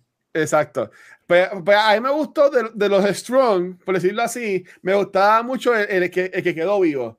Obviamente, Luke, pues, este, estuvo. Yo, yo me imaginaba que lo iban a matar, aunque ya sabía el spoiler ya, este, pero viendo el episodio, como que lo, como todos estaban enseñando, era como que obvio que ese chamaquito iba, iba a morir. Yo, desde que él salió, a mí se me pareció mucho a Ricky Rosselló. es, la misma cara. Es idéntico yo, eh, sí, chiquito. Era, era una cara de susto, este, me parecía no ir en ocasiones, pero pues, bendito. Oye, te voy a decir una cosa. Yo viendo a mi nene tan asustado y tan cagado, ¿tú te crees que yo lo hubiese mandado a, a donde esta gente a... o lo hubiese mandado con, con, con, con, seguridad.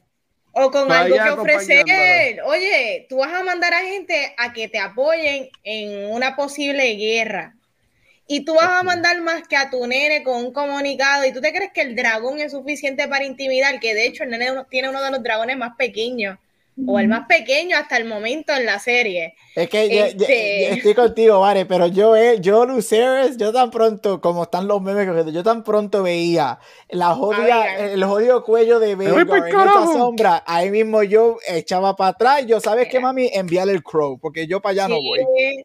Mira, Veigar es del tamaño como de 10 Titanic. O sea, eh, ¿qué más intimidante que la vieja esa? Eso no. Yo estoy loco por ver la, yo estoy loco por ver la pelea de Vermithor con Veigar. definitivamente. Así que mira, hablando un poquito más de la serie, vamos a arrancar rapidito con el top y garbage. Y yo voy a arrancar con mi garbage. Eh, mi garbage es que con todo y el budget que sabemos eh, por si no saben, el budget de House of the Dragon es un budget mucho más pequeño que lo que tuvo Game of Thrones porque House of the Dragon es un test. Fue un test de cómo las personas iban a recibir otra vez una serie nueva eh, basada en Game of Thrones. Y sí, claro, siempre se ha querido continuar con diferentes temporadas, pero sí fue una prueba. Y eh, en este último episodio, ciertas escenas de los dragones para mí se veían, el CGI se vio barato. Eh, volvemos, no barato Marvel, no barato Marvel, barato, barato, pero sigue siendo mejor que Marvel. Eh, no sé cómo explicarlo, barato para Game of Thrones. Las últimas temporadas de Game of Thrones, tú puedes decir que fueron una porquería en cuanto a la escritura, pero en cuanto a calidad de visuales, ellos siguieron elevándose sea, eh, eh, el VFX de Game of Thrones en las últimas temporadas se veía precioso versus su escritora. Y aquí, pues, ciertas escenas no me encantaron, so que para mí ese es el, el, garbage. Otro garbage que tengo, y no es un huge garbage, porque como Gabriel dice, esta serie es de lo mejor que ha salido del año, sigue siendo, es mejor de lo que esperábamos. Pero el poner un personaje como Amon, muy gris a mí sí me afectó, porque Amon ya es un personaje que había un backstory establecido donde de alguna manera en su psiqui estaba justificado que él tuviese esta vendetta contra su primo. Su primo que le sacó un ojo, su primo que le sacó un ojo porque Amon es desde niño, él iba a matar a esos nenes. Ustedes no vieron como él, sin ningún tipo de miedo, él iba a matar para adelante a piedrazo que ese Chávez. Y tú me quieres decir que este es el mismo Amon de chiquito que podía matar a nenes a pedrazo y a cantazo, pero que iba a tener un problema de chase su primo y, y matarlo. No creo. Y yo creo que ahí pues me afectó un poco como lectora y espectadora de la serie porque si lo mataba, lo mataba. A mí no me afectaba en nada porque pues se entendía del personaje que eso era lo que quería hacer. Dicho eso, como que era no me afectó la serie. pero no me gustaron las decisiones en ese momento. Eh, top, todo el resto. Me encantó la adaptación al libro, me encantaron los cambios que hicieron previo a eso, me gustaron las actuaciones. mucha gente en Twitter, en Facebook, hay mucha gente que defiende a Emma Darcy, pero también hay muchas personas que están en contra del cambio y que las han afectado y hablan mucho de los looks que hubiesen preferido una actriz que se viera más bonita o que se pareciera más a, a Millie. Para mí esto ha sido usted y tenga. Oh. Ambas actrices han sido usted y tenga. Este, Emma Darcy es una actriz que es non-binary o actor que es non-binary y para mí ha sido espectacular. El cambio era necesario, gente. ¿Cómo tú vas ¿Cómo vamos a tener la misma actriz interpretando un personaje desde los 9, 10 años hasta los 30 y pico? Doesn't make, make it make sense, ¿me entiendes? Mm. La madurez se tiene que ver de alguna manera. So, yo creo que el cambio fue justo y necesario y ambas han dado cátedra en interpretar a Rhaenyra por diferentes razones y motivos. So, para mí ha sido excelente y a mí todas las actuaciones me han gustado un montón. Este, so, nada, mi único garbage y todo el resto para mí ha sido top. Ok.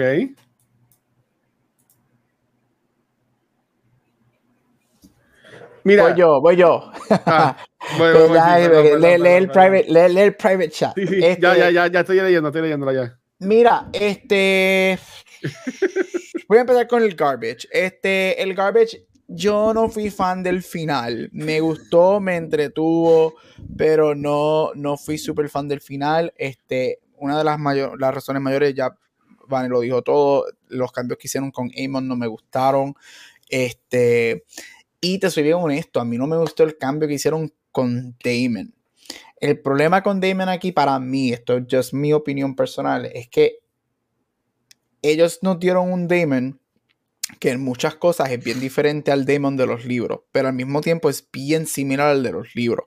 Algo que es bien establecido con Damon siempre es que él, él se conoce como Rogue Prince, right? So él es, él es, él no se él actúa en el momento y él no sabe de lo que puede pasar. Sin embargo, canon es que él nunca lastima a su familia directa que él ama. Él nunca, nunca cruzó por su, por lo menos en el libro, nunca cruzó, y lo vemos en el momento que él le pone la corona para atrás a su hermano. Él nunca cruzó por su mente lastimar a su hermano, a sus hijos, a las personas que verdaderamente él ama, Rhaenyra. Eh, entonces tú notas durante todo un season un Damon que es un rogue for sure, pero tú lo estableciste como alguien que no le hace daño a su familia, que literalmente le dice a un príncipe pendejo, say it I dare you. Paquiti le pica la cabeza. Todo a mí el choking scene del final a mí no me gustó para nada. Yo lo encontré bien out of place. El mocking de ella a él también lo encontré bien out of place. Y el problema aquí es que como storyteller, tú puedes hacer eso, pero tú no deberías hacer eso sin darme a mí como espectador escenas que me llevan a eso. Y eso es una de las cosas que es mi segundo garbage. Los time jumps para mí afectaron un poco. Algo que dijeron, el showrunner dijo que el season 2 de esta semana, que el season 2 va a ser más a lo Game of Thrones y que va a ser más fast pace. Y yo, ¿qué más fast pace? Si en, 10 episodios tú me diste 20 años de historia. o sea, tú más fast pace no puede ser. Los time jumps yo creo que afectaron un poco. Me gustaron en general, pero afectaron un poco porque se pierde por qué la rivalidad de Allison y Rhaenyra. Esos 10 años, ese episodio de 10 años, ¿por qué ellas se odian tanto? Porque ella obliga a Rhaenyra acabada de parir ensangrentada a llevarle a los hijos. O sea, se, se pierde. Y, me hubiese gustado ver eso, e, eso más. Los timers para mí afectaron eso un poco. Lo de Amon ya lo dijo. Lo de Damon no me encantó en el final. Este. Lo, estoy con Megan que lo puso en esa de nosotros. Mano, tienes el budget para crear un dragón CGI, pero no tienes un budget para buscar una lace rubia que se vea bien en los actores. Better wigs, por favor. No Party City wigs. Better wigs, please. Este. y yo diría que ese es el garbage. Este top, mira la, la, el casting de esta serie. Usted tenga, para mí, todo el mundo, este, Luis, yo estoy contigo. Este, Viserys, este, él se merece una nominación al Emmy por ese último episodio de él. Fantástico. Para mí hay muchas personas en lo que es awards que se merecen nominaciones a los Emmys. Aquí el problema de Game of Thrones siempre es que nunca hay un lead actor, todos son supporting. Por eso es que para Game of Thrones todo el mundo, nadie ganaba excepto Peter Dinklage. Este, y es porque él era amado, porque hasta cuando él tenía competencia con dos o tres más de su, de, de su propio show ganaba. Pero por eso es que tú tenías a cuatro mujeres en supporting actress y whatever. No fue hasta el último season que por fin ponen a Daenerys, a Emilia Clarke y a Kit Harrington en lead. Pero ese es el problema. Pero ya, mira, me gustó, a mí honestamente me gustaron los cambios que hicieron, este 90% de them, me encantó la adaptación, el casting, el production value siempre está top notch. Y mi final top, mano, score. Diablo, la música sigue mejorando. Este, el score de esta serie, usted tenga, yo diría que el score está mejor que el score de Game of Thrones. Este, y estoy excited para ver qué va a ser Season 2. Entonces, es mi topic garbage. Mira, voy a Voy a leer lo de Megan, este, aunque a mí eso no me va a quedar bien como ella lo dice, pero Megan dice, este, bueno, lo leo, Megan, ¿verdad? O, tú lo quieres decir, lo leo. Déjame intentarlo, déjame intentarlo. Dale, dale, dale, ok. okay. Ahí silencio. Eh, ok, so mi top, el top, la entrevista de Darcy ordenando, qué cosa, yo quiero eso de ringtone, yo quiero eso de alarma, o sea, yo necesito un tatuaje de eso en mi brazo que diga un Negroni Bagliato with Prosecco in it. Porque, y con la pausa y todo, o sea, que, que ella cambió el mundo. El, um, them, they uh, changed el mundo con eso, se chavaron. Al igual que ahora en Puerto Rico, todo el mundo quiere un Moscow el Negroni Black como sea, va a ser un, un drink of the year, estoy segura. Um, yo no lo he probado, pero lo quiero probar. En Europa explotó. Creo que ahora es el number one drink ahora mismo en Europa. no, pero a mí me gusta mucho también como, como Emilia Cruz reacciona a ella. Uh, brilliant. Uh, como que ella hace una buena combinación, las dos me gustan. Y la, o sea, como lo dijo, bueno, anyway, pero eso no es del show. Um, del show como tal, Top the Stairs, um, ese episodio que le dedicaron a él, que es su episodio. Um, y además de cómo lo van desarrollando, porque honestamente wow, Omega, ven acá. Yo lo odié cuando él tomó la decisión de con la esposa, en el parto de la esposa, yo le cogí cosas de ese personaje. Yo, mano, I don't como like que hacía, como que hacía, como que hacía morir. No, pero es que la manera en que lo hicieron era algo bien, ah. no sé, yo le cogí cositas, pero en, en el desarrollo veo cómo entonces él protege tanto a su hija y él le iba a dejar el su hija y eso es lo que él tenía en mente. Y la relación que él tiene con ella y cómo él eh, bent the rules para favorecerla a ella y ¿verdad? aunque no sea popular opinion la de él él busca la manera de que mira yo soy rey yo sé que esto no es la norma pero lo voy a hacer porque esta es mi hija y las cosas van a ser como yo diga y esa actitud hacia su hija y el protegerla a mí me encantó. Ver eso me encantó Um, no sé si así en el libro, pero por lo menos pues, me encantó verlo en la serie.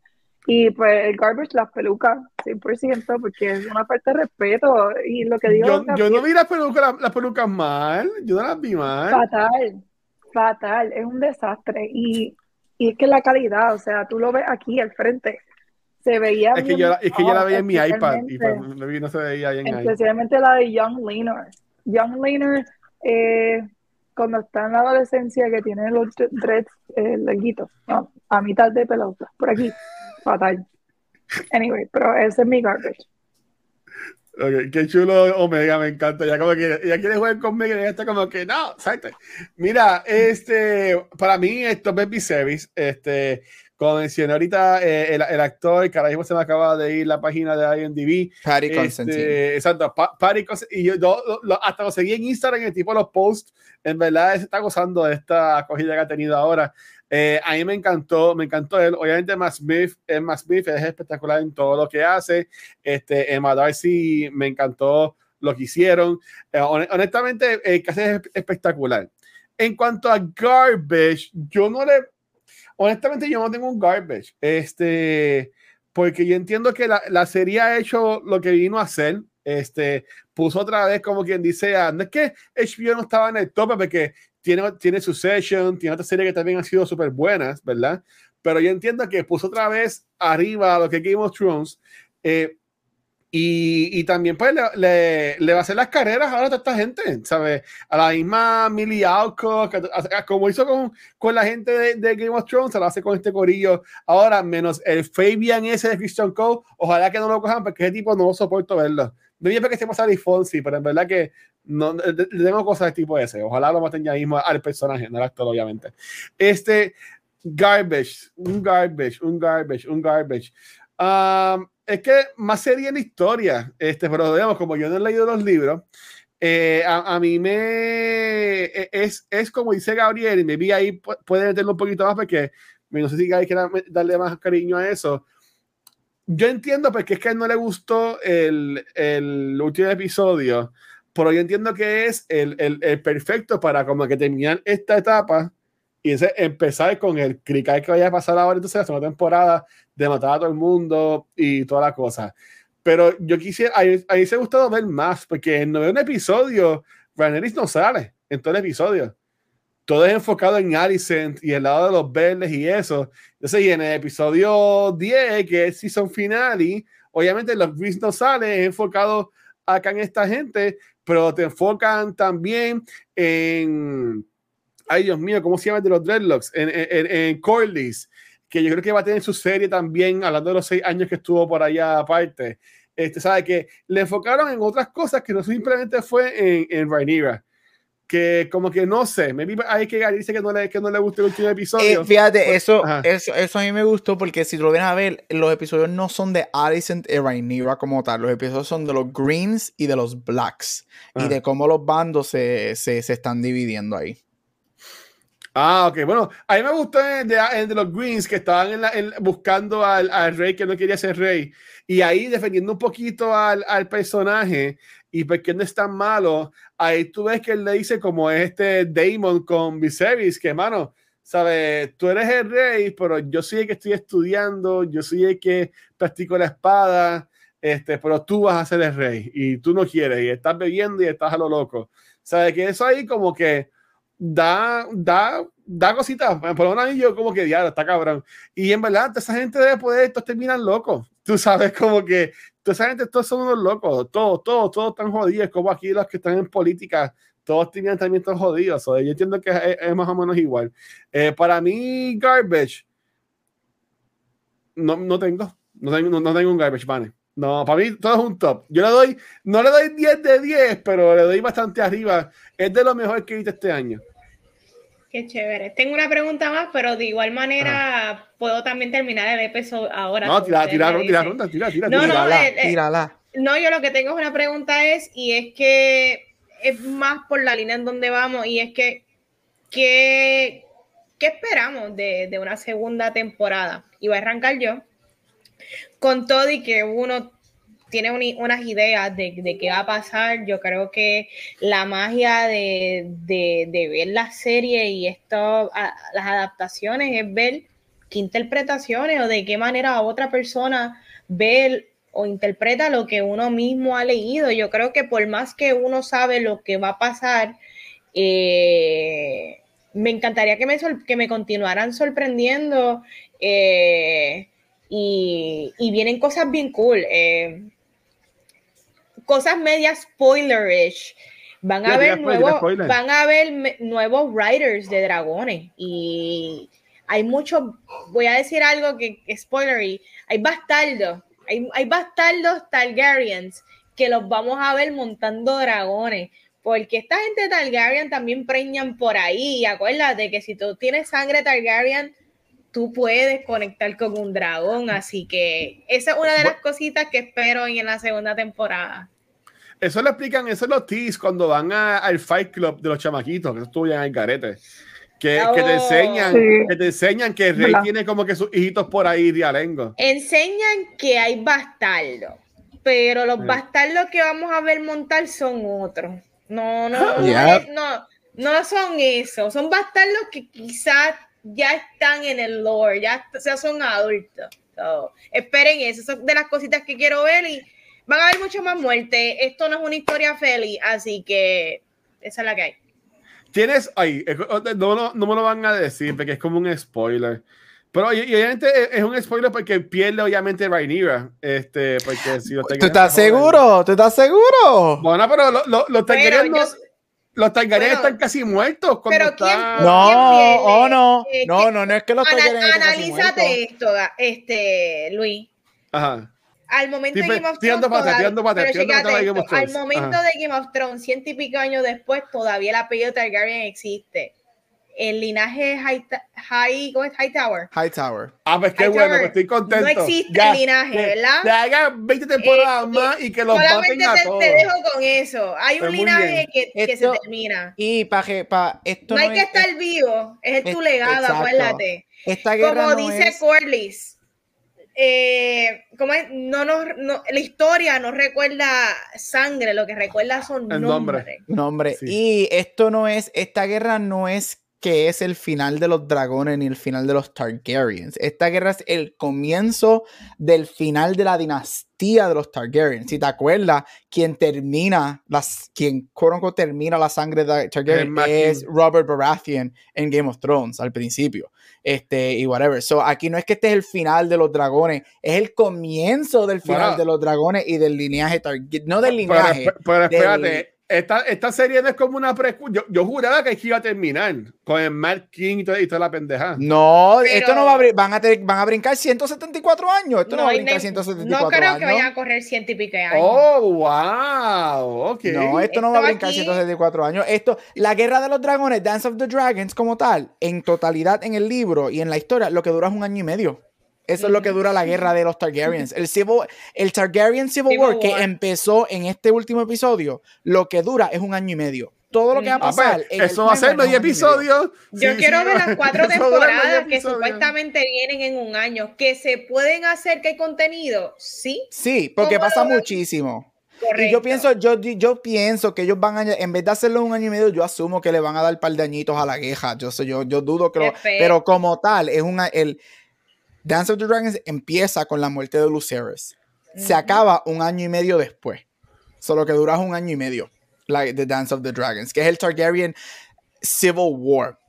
Y, sorry, me adelanté, Megan, sorry, que esperamos. No. Este, no, y, y, mira, yo, yo que yo espero, yo quiero que que se vayan Game of Thrones. Aquí hay muchas cosas que pasan en esta guerra que son hasta peor que el Red Wedding. Este, y yo quiero ver eso. Yo quiero que se vayan como lo que Game of Thrones hacía. A mí me encantaría que el Season 2 empiece con algo que se conoce como Blood and Cheese, que es con algo con el rey y con su hijo, que eso es Uf, si ellos llegan a empezar, porque eso pasa rápido después de la muerte de Lucerys, me encantaría que empiecen con eso. Este, dámelo todo. Y acuérdate que esto es una guerra civil, right? Entre familia. Estos son los Targaryens peleando. Uno de los dos bandos, Greens or Blacks, termina ganando técnicamente, right? Porque su bando termina en el trono. Sin embargo, a diferencia de Game of Thrones, en donde en Game of Thrones, to be honest, esa es una de las excepciones del Season 8, es que terminó bien Disney, porque mucha gente terminó vivo, esta se fue a Cristóbal Colón a explorar, este se fue para el norte y whatever. A la diferencia, al menos que hagan lo mismo aquí, aunque hay uno de los dos bandos que va a ganar y técnicamente se montan el trono al final, ambos bandos, la mayoría de ambos bandos mueren. La gran mayoría de estos personajes que ya nosotros conocemos y hemos visto se van por la borda. Y los poquitos que sobreviven terminan o exiled. Hay un personaje que yo quiero ver si hacen un cambio que termina en una torre. Este, yo, yo quiero ver si van a hacer un cambio con eso.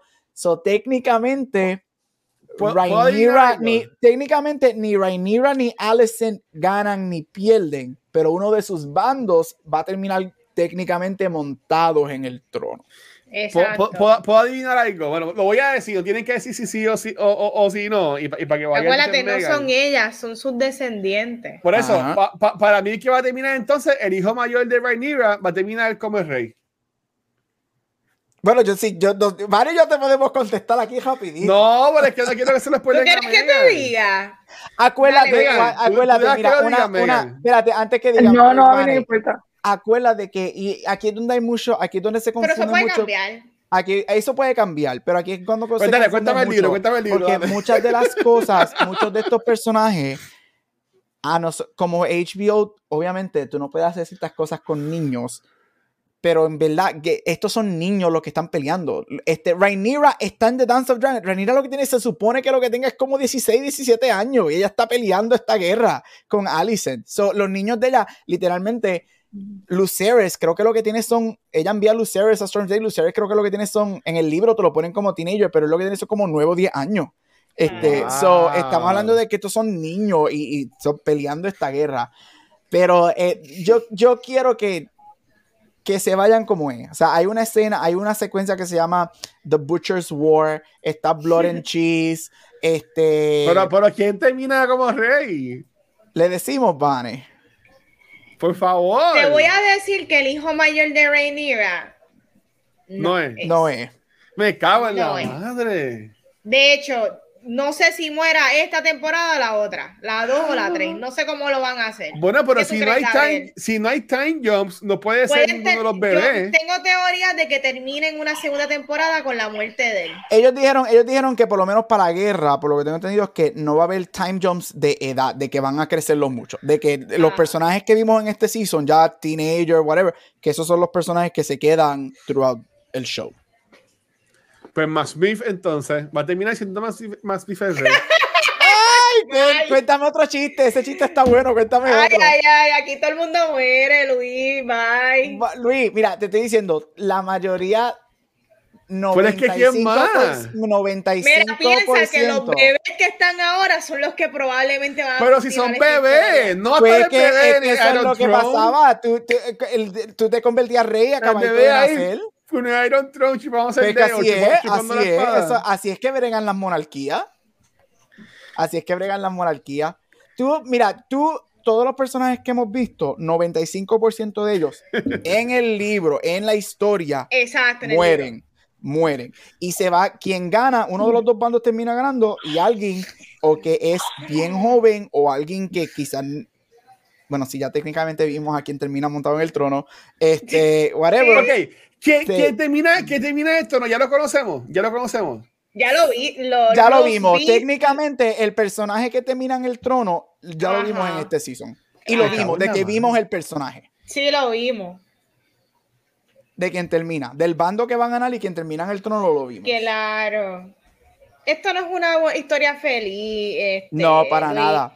Nadie de los que Ay, estamos rooting después en el chat me actualmente escriben, como- porque no quiero spoilerse a la Dale, gente que bye. escuche el podcast. Dale, no. los- Y todavía me falta Megan, que fe- Megan no ha Exacto. hablado. ¿Verdad, Megan? Perdón. No nos odies. Perdónanos.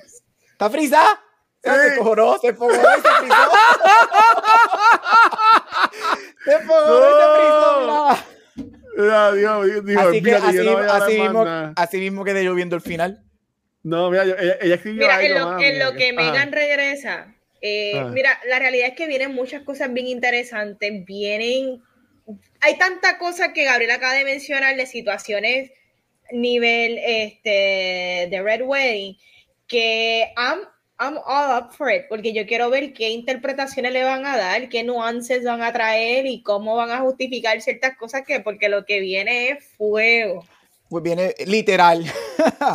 literal. Pero sí, Y- pero y- Rhaenyra, mira, perdimos, perdimos a Megan. Y Este, algo- así se algo- fue, que no algo estaba que viendo acá. pasa, algo que pasa, y Daenerys, lo que ella hace en el último season de Game of Thrones, que ella hace con King's Landing, eso no es nada a lo que Rhaenyra le hace a King's Landing en un momento dado. Este. Y, me, y Vane, no sé. Es- this aquí is the donde yo- spoiler show. La Ah, estamos en no spoiler, quiere- llegamos a temporada de spoiler.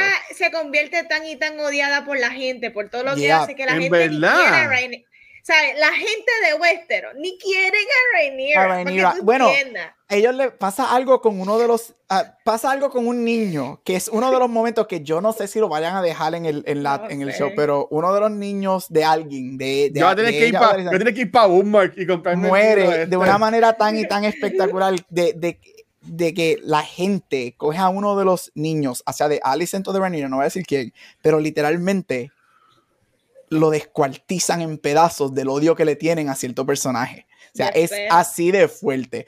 Y, y, again, y es como, estábamos hablando del gray area, ¿verdad? De unos personajes. Y algo que a mí me sorprende que pusieron mucho Gray Area aquí es porque cuando ya se está terminando el Dance on Dragons, que ya o sea, terminó y esta persona se monta en el trono, esta persona muere, esta persona whatever, ahí es donde vemos verdaderamente great characters, porque ahí es donde vemos especialmente quien se monta en el trono a ciertas personas que estuvieron del otro bando, que le matan a su familia, whatever, le da opciones, dice, mira, yo no, yo quiero que esto termine, yo no te quiero matar, este va a ser tu punishment en vez de yo cortarte la cabeza. Y ahí, por, eso fue una de las cosas que me sorprendió que nos dieron tanto gray area cuando hay personajes al final del Dance of Dragons que sí son great characters, que están interesantes. Pero, eh, ay, Dios mío, que. Ay. Termina, termina, termina Amon en el trono. que son unos estúpidos los no, dos. No, no, no. Pero hay un personaje que termina mucho. Hay personajes que terminan vivo por muchos años que te dice diablo cuando la van cuando esta mujer va a morir. Y ahí sí, y ah, la, la, la, loca, la, la, la, hija loca, la, la que la que sabe el futuro. Esa es otra muerte brutal. ¡Qué jodiendo! Mira, hay una escena, esto se iba a decir, hay una escena que si ellos hacen, que si no nos dan la, la estupidez que no, este, este, chase que hicieron en Storm's End, que a mí no me gustó, si ellos hacen una escena de una batalla entre los top two generals de cada bando, y la hacen como se, con, con, el del ojo. y la hacen como se supone que sea. Battle of the Bastards va a ser una povería al lado de esa escena si la hacen como se supone. Hay una escena, esa escena está tan hija puta. Y vamos a decir, no voy a decir quiénes son, pero es una batalla entre dos dragones y The Riders. Una batalla espectacular. De que la batalla es descrita en el libro como que la gente, millas alejadas de la batalla, veían el cielo en llamas de lo grande que era esa batalla. Y yo estoy, yo quiero ver esa batalla, porque si eso lo hacen como, no, no que me den es 5 minutes como hicieron con Storm's End, no, no, no, que me den una batalla de 20, 25 minutos, media hora del episodio. Battle of the Bastards va a ser una porquería al lado de ese episodio. Yes. Porque viene muchas ¿cómo cosas. Se llama, ¿Cómo se llama el libro? Fire and Blood. Fire and Blood. Fire and Blood. Ok, vamos a ver. Dance of Dragons, por si acaso, watch it. El libro completo no es Dance of Dragons. Dance of Dragons es solamente la última tercera parte del libro. Porque Fire and Blood, como tal, es la historia de los Targaryens. Mira, este libro cuesta 50 pesos. ¿En dónde? ¿El audio? Eh, eh, el libro, el hardcover está ah, en hardcover, Pero vete, yo, yo tengo, yo no, te, yo, no te, yo no tengo el hardcover, yo tengo el paperback en, Amazon está en 15, en, en, Amazon está en 15 pesos. Hacho, vete para de Walmart. Vete de Walmart, eso. Bueno, pues, Corillo, perdimos a Megan que se le fue el internet, se fue a volar con el dragón. ah, y, este, y, con esto termino. Este va a haber un dragón que se va a hartar que va a comer bueno. Si lo hacen como los libros, hay un dragón que va a comer bueno. Y Vanessa sabe de qué hablo. El dragón, el dragón que él estaba cantando más Smith. Ese dragón es como que el más dragón ahora. ese dragón es, ese dragón se llama Vermithor. Vermithor. El segundo más grande del El segundo más grande después de Vagar. Este Vermithor Así que Vagar y Vermithor te van a pelear. Vermithor es uno de los, de los, que, de los dragones que quedan vivos que son de Old Valyria, que hicieron que Old Valyria y los Targaryens, so, Vagar y Vermithor, que son los dos más viejos, ellos tienen, yo no me acuerdo, cientos de años, ellos tienen cientos y cientos de años años dragones. Son viejos. So Vermithor, el, el Lord de Vermithor es que ese dragón, o sea, que los dragones tú puedes tener más de one rider, right? Por ejemplo, Vagar. La, este, Esta muchacha le dice Vagar, Dracarys, mátame, whatever. Vino Aemon, lo roba y conecta con Vagar. Vermithor, por el Lord, si no me equivoco, Vagar era Baylor y Vermithor, porque Vagar no. Son los únicos dos dragones en el lore de, de House of, eh, Game of Thrones. Y por favor, me pueden corregir si, si alguien allá afuera, porque no me acuerdo muy bien. Que son los únicos dos dragones que solamente han tenido un rider. Un rider. No han conectado con nadie más. Vermithor, el rider de él, era Jaharis. Jaharis es el papá de Viserys que vemos al principio del primer episodio, que es el rey que hizo paz y peace en King's Landing. Cuando él muere, me acuerdo porque lo dicen que cuando él muere, lo que se escucha son a Milla, Vermithor llorando y gritando y las llamas del fuego, whatever, porque él perdió a su rider y whatever. Vermithor se retira, right? Se va. Él muere y se desaparece. Nadie sabe dónde está. Damon lo encuentra o la habían leyendas que él estaba, whatever. Damon va a Vermithor y él le está cantando en Old Valyria este, para ver si él puede conectar con él. Y Vermithor va a ser una gran parte del Dance of Dragons going forward. Yes. Pero sorprendentemente, Vermithor no es lo que yo estaba contando, es otra. Ay, es que, es que, es que. Corta esto para decirte spoilers fuera de esto. Luis, ponte, ponte a, escuchar eh, el audiobook o el libro porque tú sabes. Voy a tener que leerlo, pues sí, sí, sí. Recomendamos la serie. Es full. Sí, véanla, por favor. Yo creo que es lo mejor que ahora mismo que hay en televisión hasta que llegue la Sofos en, en febrero. 2023. Sí. Pues nada, Corillo, pues vamos a ver entonces. Este, ya Vegas no va a estar, así que hay que ver con Rafi y con Gabriel. Este, si vamos a hacer como quiera Beyond the Force qué vamos a hacer, pero eso, eso algo para Fisher o un par de minutos. Por ahora, para terminar este episodio, dos horas in. So, estábamos los cuatro, porque ya estamos otra vez en las dos horas de cultura. Este, vale, ¿dónde te pueden conseguir a ti, corazón? Ahí me consiguen Instagram y Facebook como Vanesti. Dame like, checate mis fotos de mis viajes, pero siempre, siempre, siempre envíenme esos besitos y los quiero esos besos con emojis de dragones. Yeah. Mira, a mi dragón, dímelo, Gabriel. Mira, me puedes conseguir en todos social media como Gabucho Graham. Ahí está. Corillo, a mí me consiguen como el Watcher en cualquier red social y en Cultura Secuencial nos consiguen en cualquier proveedor de podcast. Nos pueden conseguir también en Facebook, Instagram y Twitter, en YouTube también, pero donde único nos pueden ver en vivo es acá en Twitch donde esta semana, si consigo la imagen, ajá, ya el martes regresó Noob Talks, que la todo súper cool el episodio, y gracias a todo el mundo que por el feedback que nos han dado, de verdad que está súper chévere. Este, hoy, pues ya grabamos el episodio nuevo de Culta Secuencial, que hablamos de House of the Dragon, y ahora, pues vamos a brincar entonces al episodio nuevo de Beyond the Force, que íbamos a hablar de Andor, pero estrenó ayer los episodios de Theodore de Jedi. Ay, pero yo extraño, me, yo extraño a Megan. Pues eso es lo que vamos, eso lo acordamos ahora. Pues nada, este, eh, y ya, Corillo, recuerden que gracias por todo el apoyo y recuerden que toda la semana, entonces la semana que viene no sabemos de qué vamos a hablar en cultura. Lo anunciaremos en el weekend o lo que sea, por eso lo vamos acá el juego. Así que, Vane, llévate esto, please. Corillo, hasta aquí otro episodio de Cultura Secuencial. Nos vemos la semana que viene, pero no sabemos el tema, pero siempre para octubre viene algo spooky, así que motiven al Watcher porque algo bueno vamos a hablar. Nos vemos la semana que viene. Un besito. Ahí está. Chequeado, mi gente. Gracias.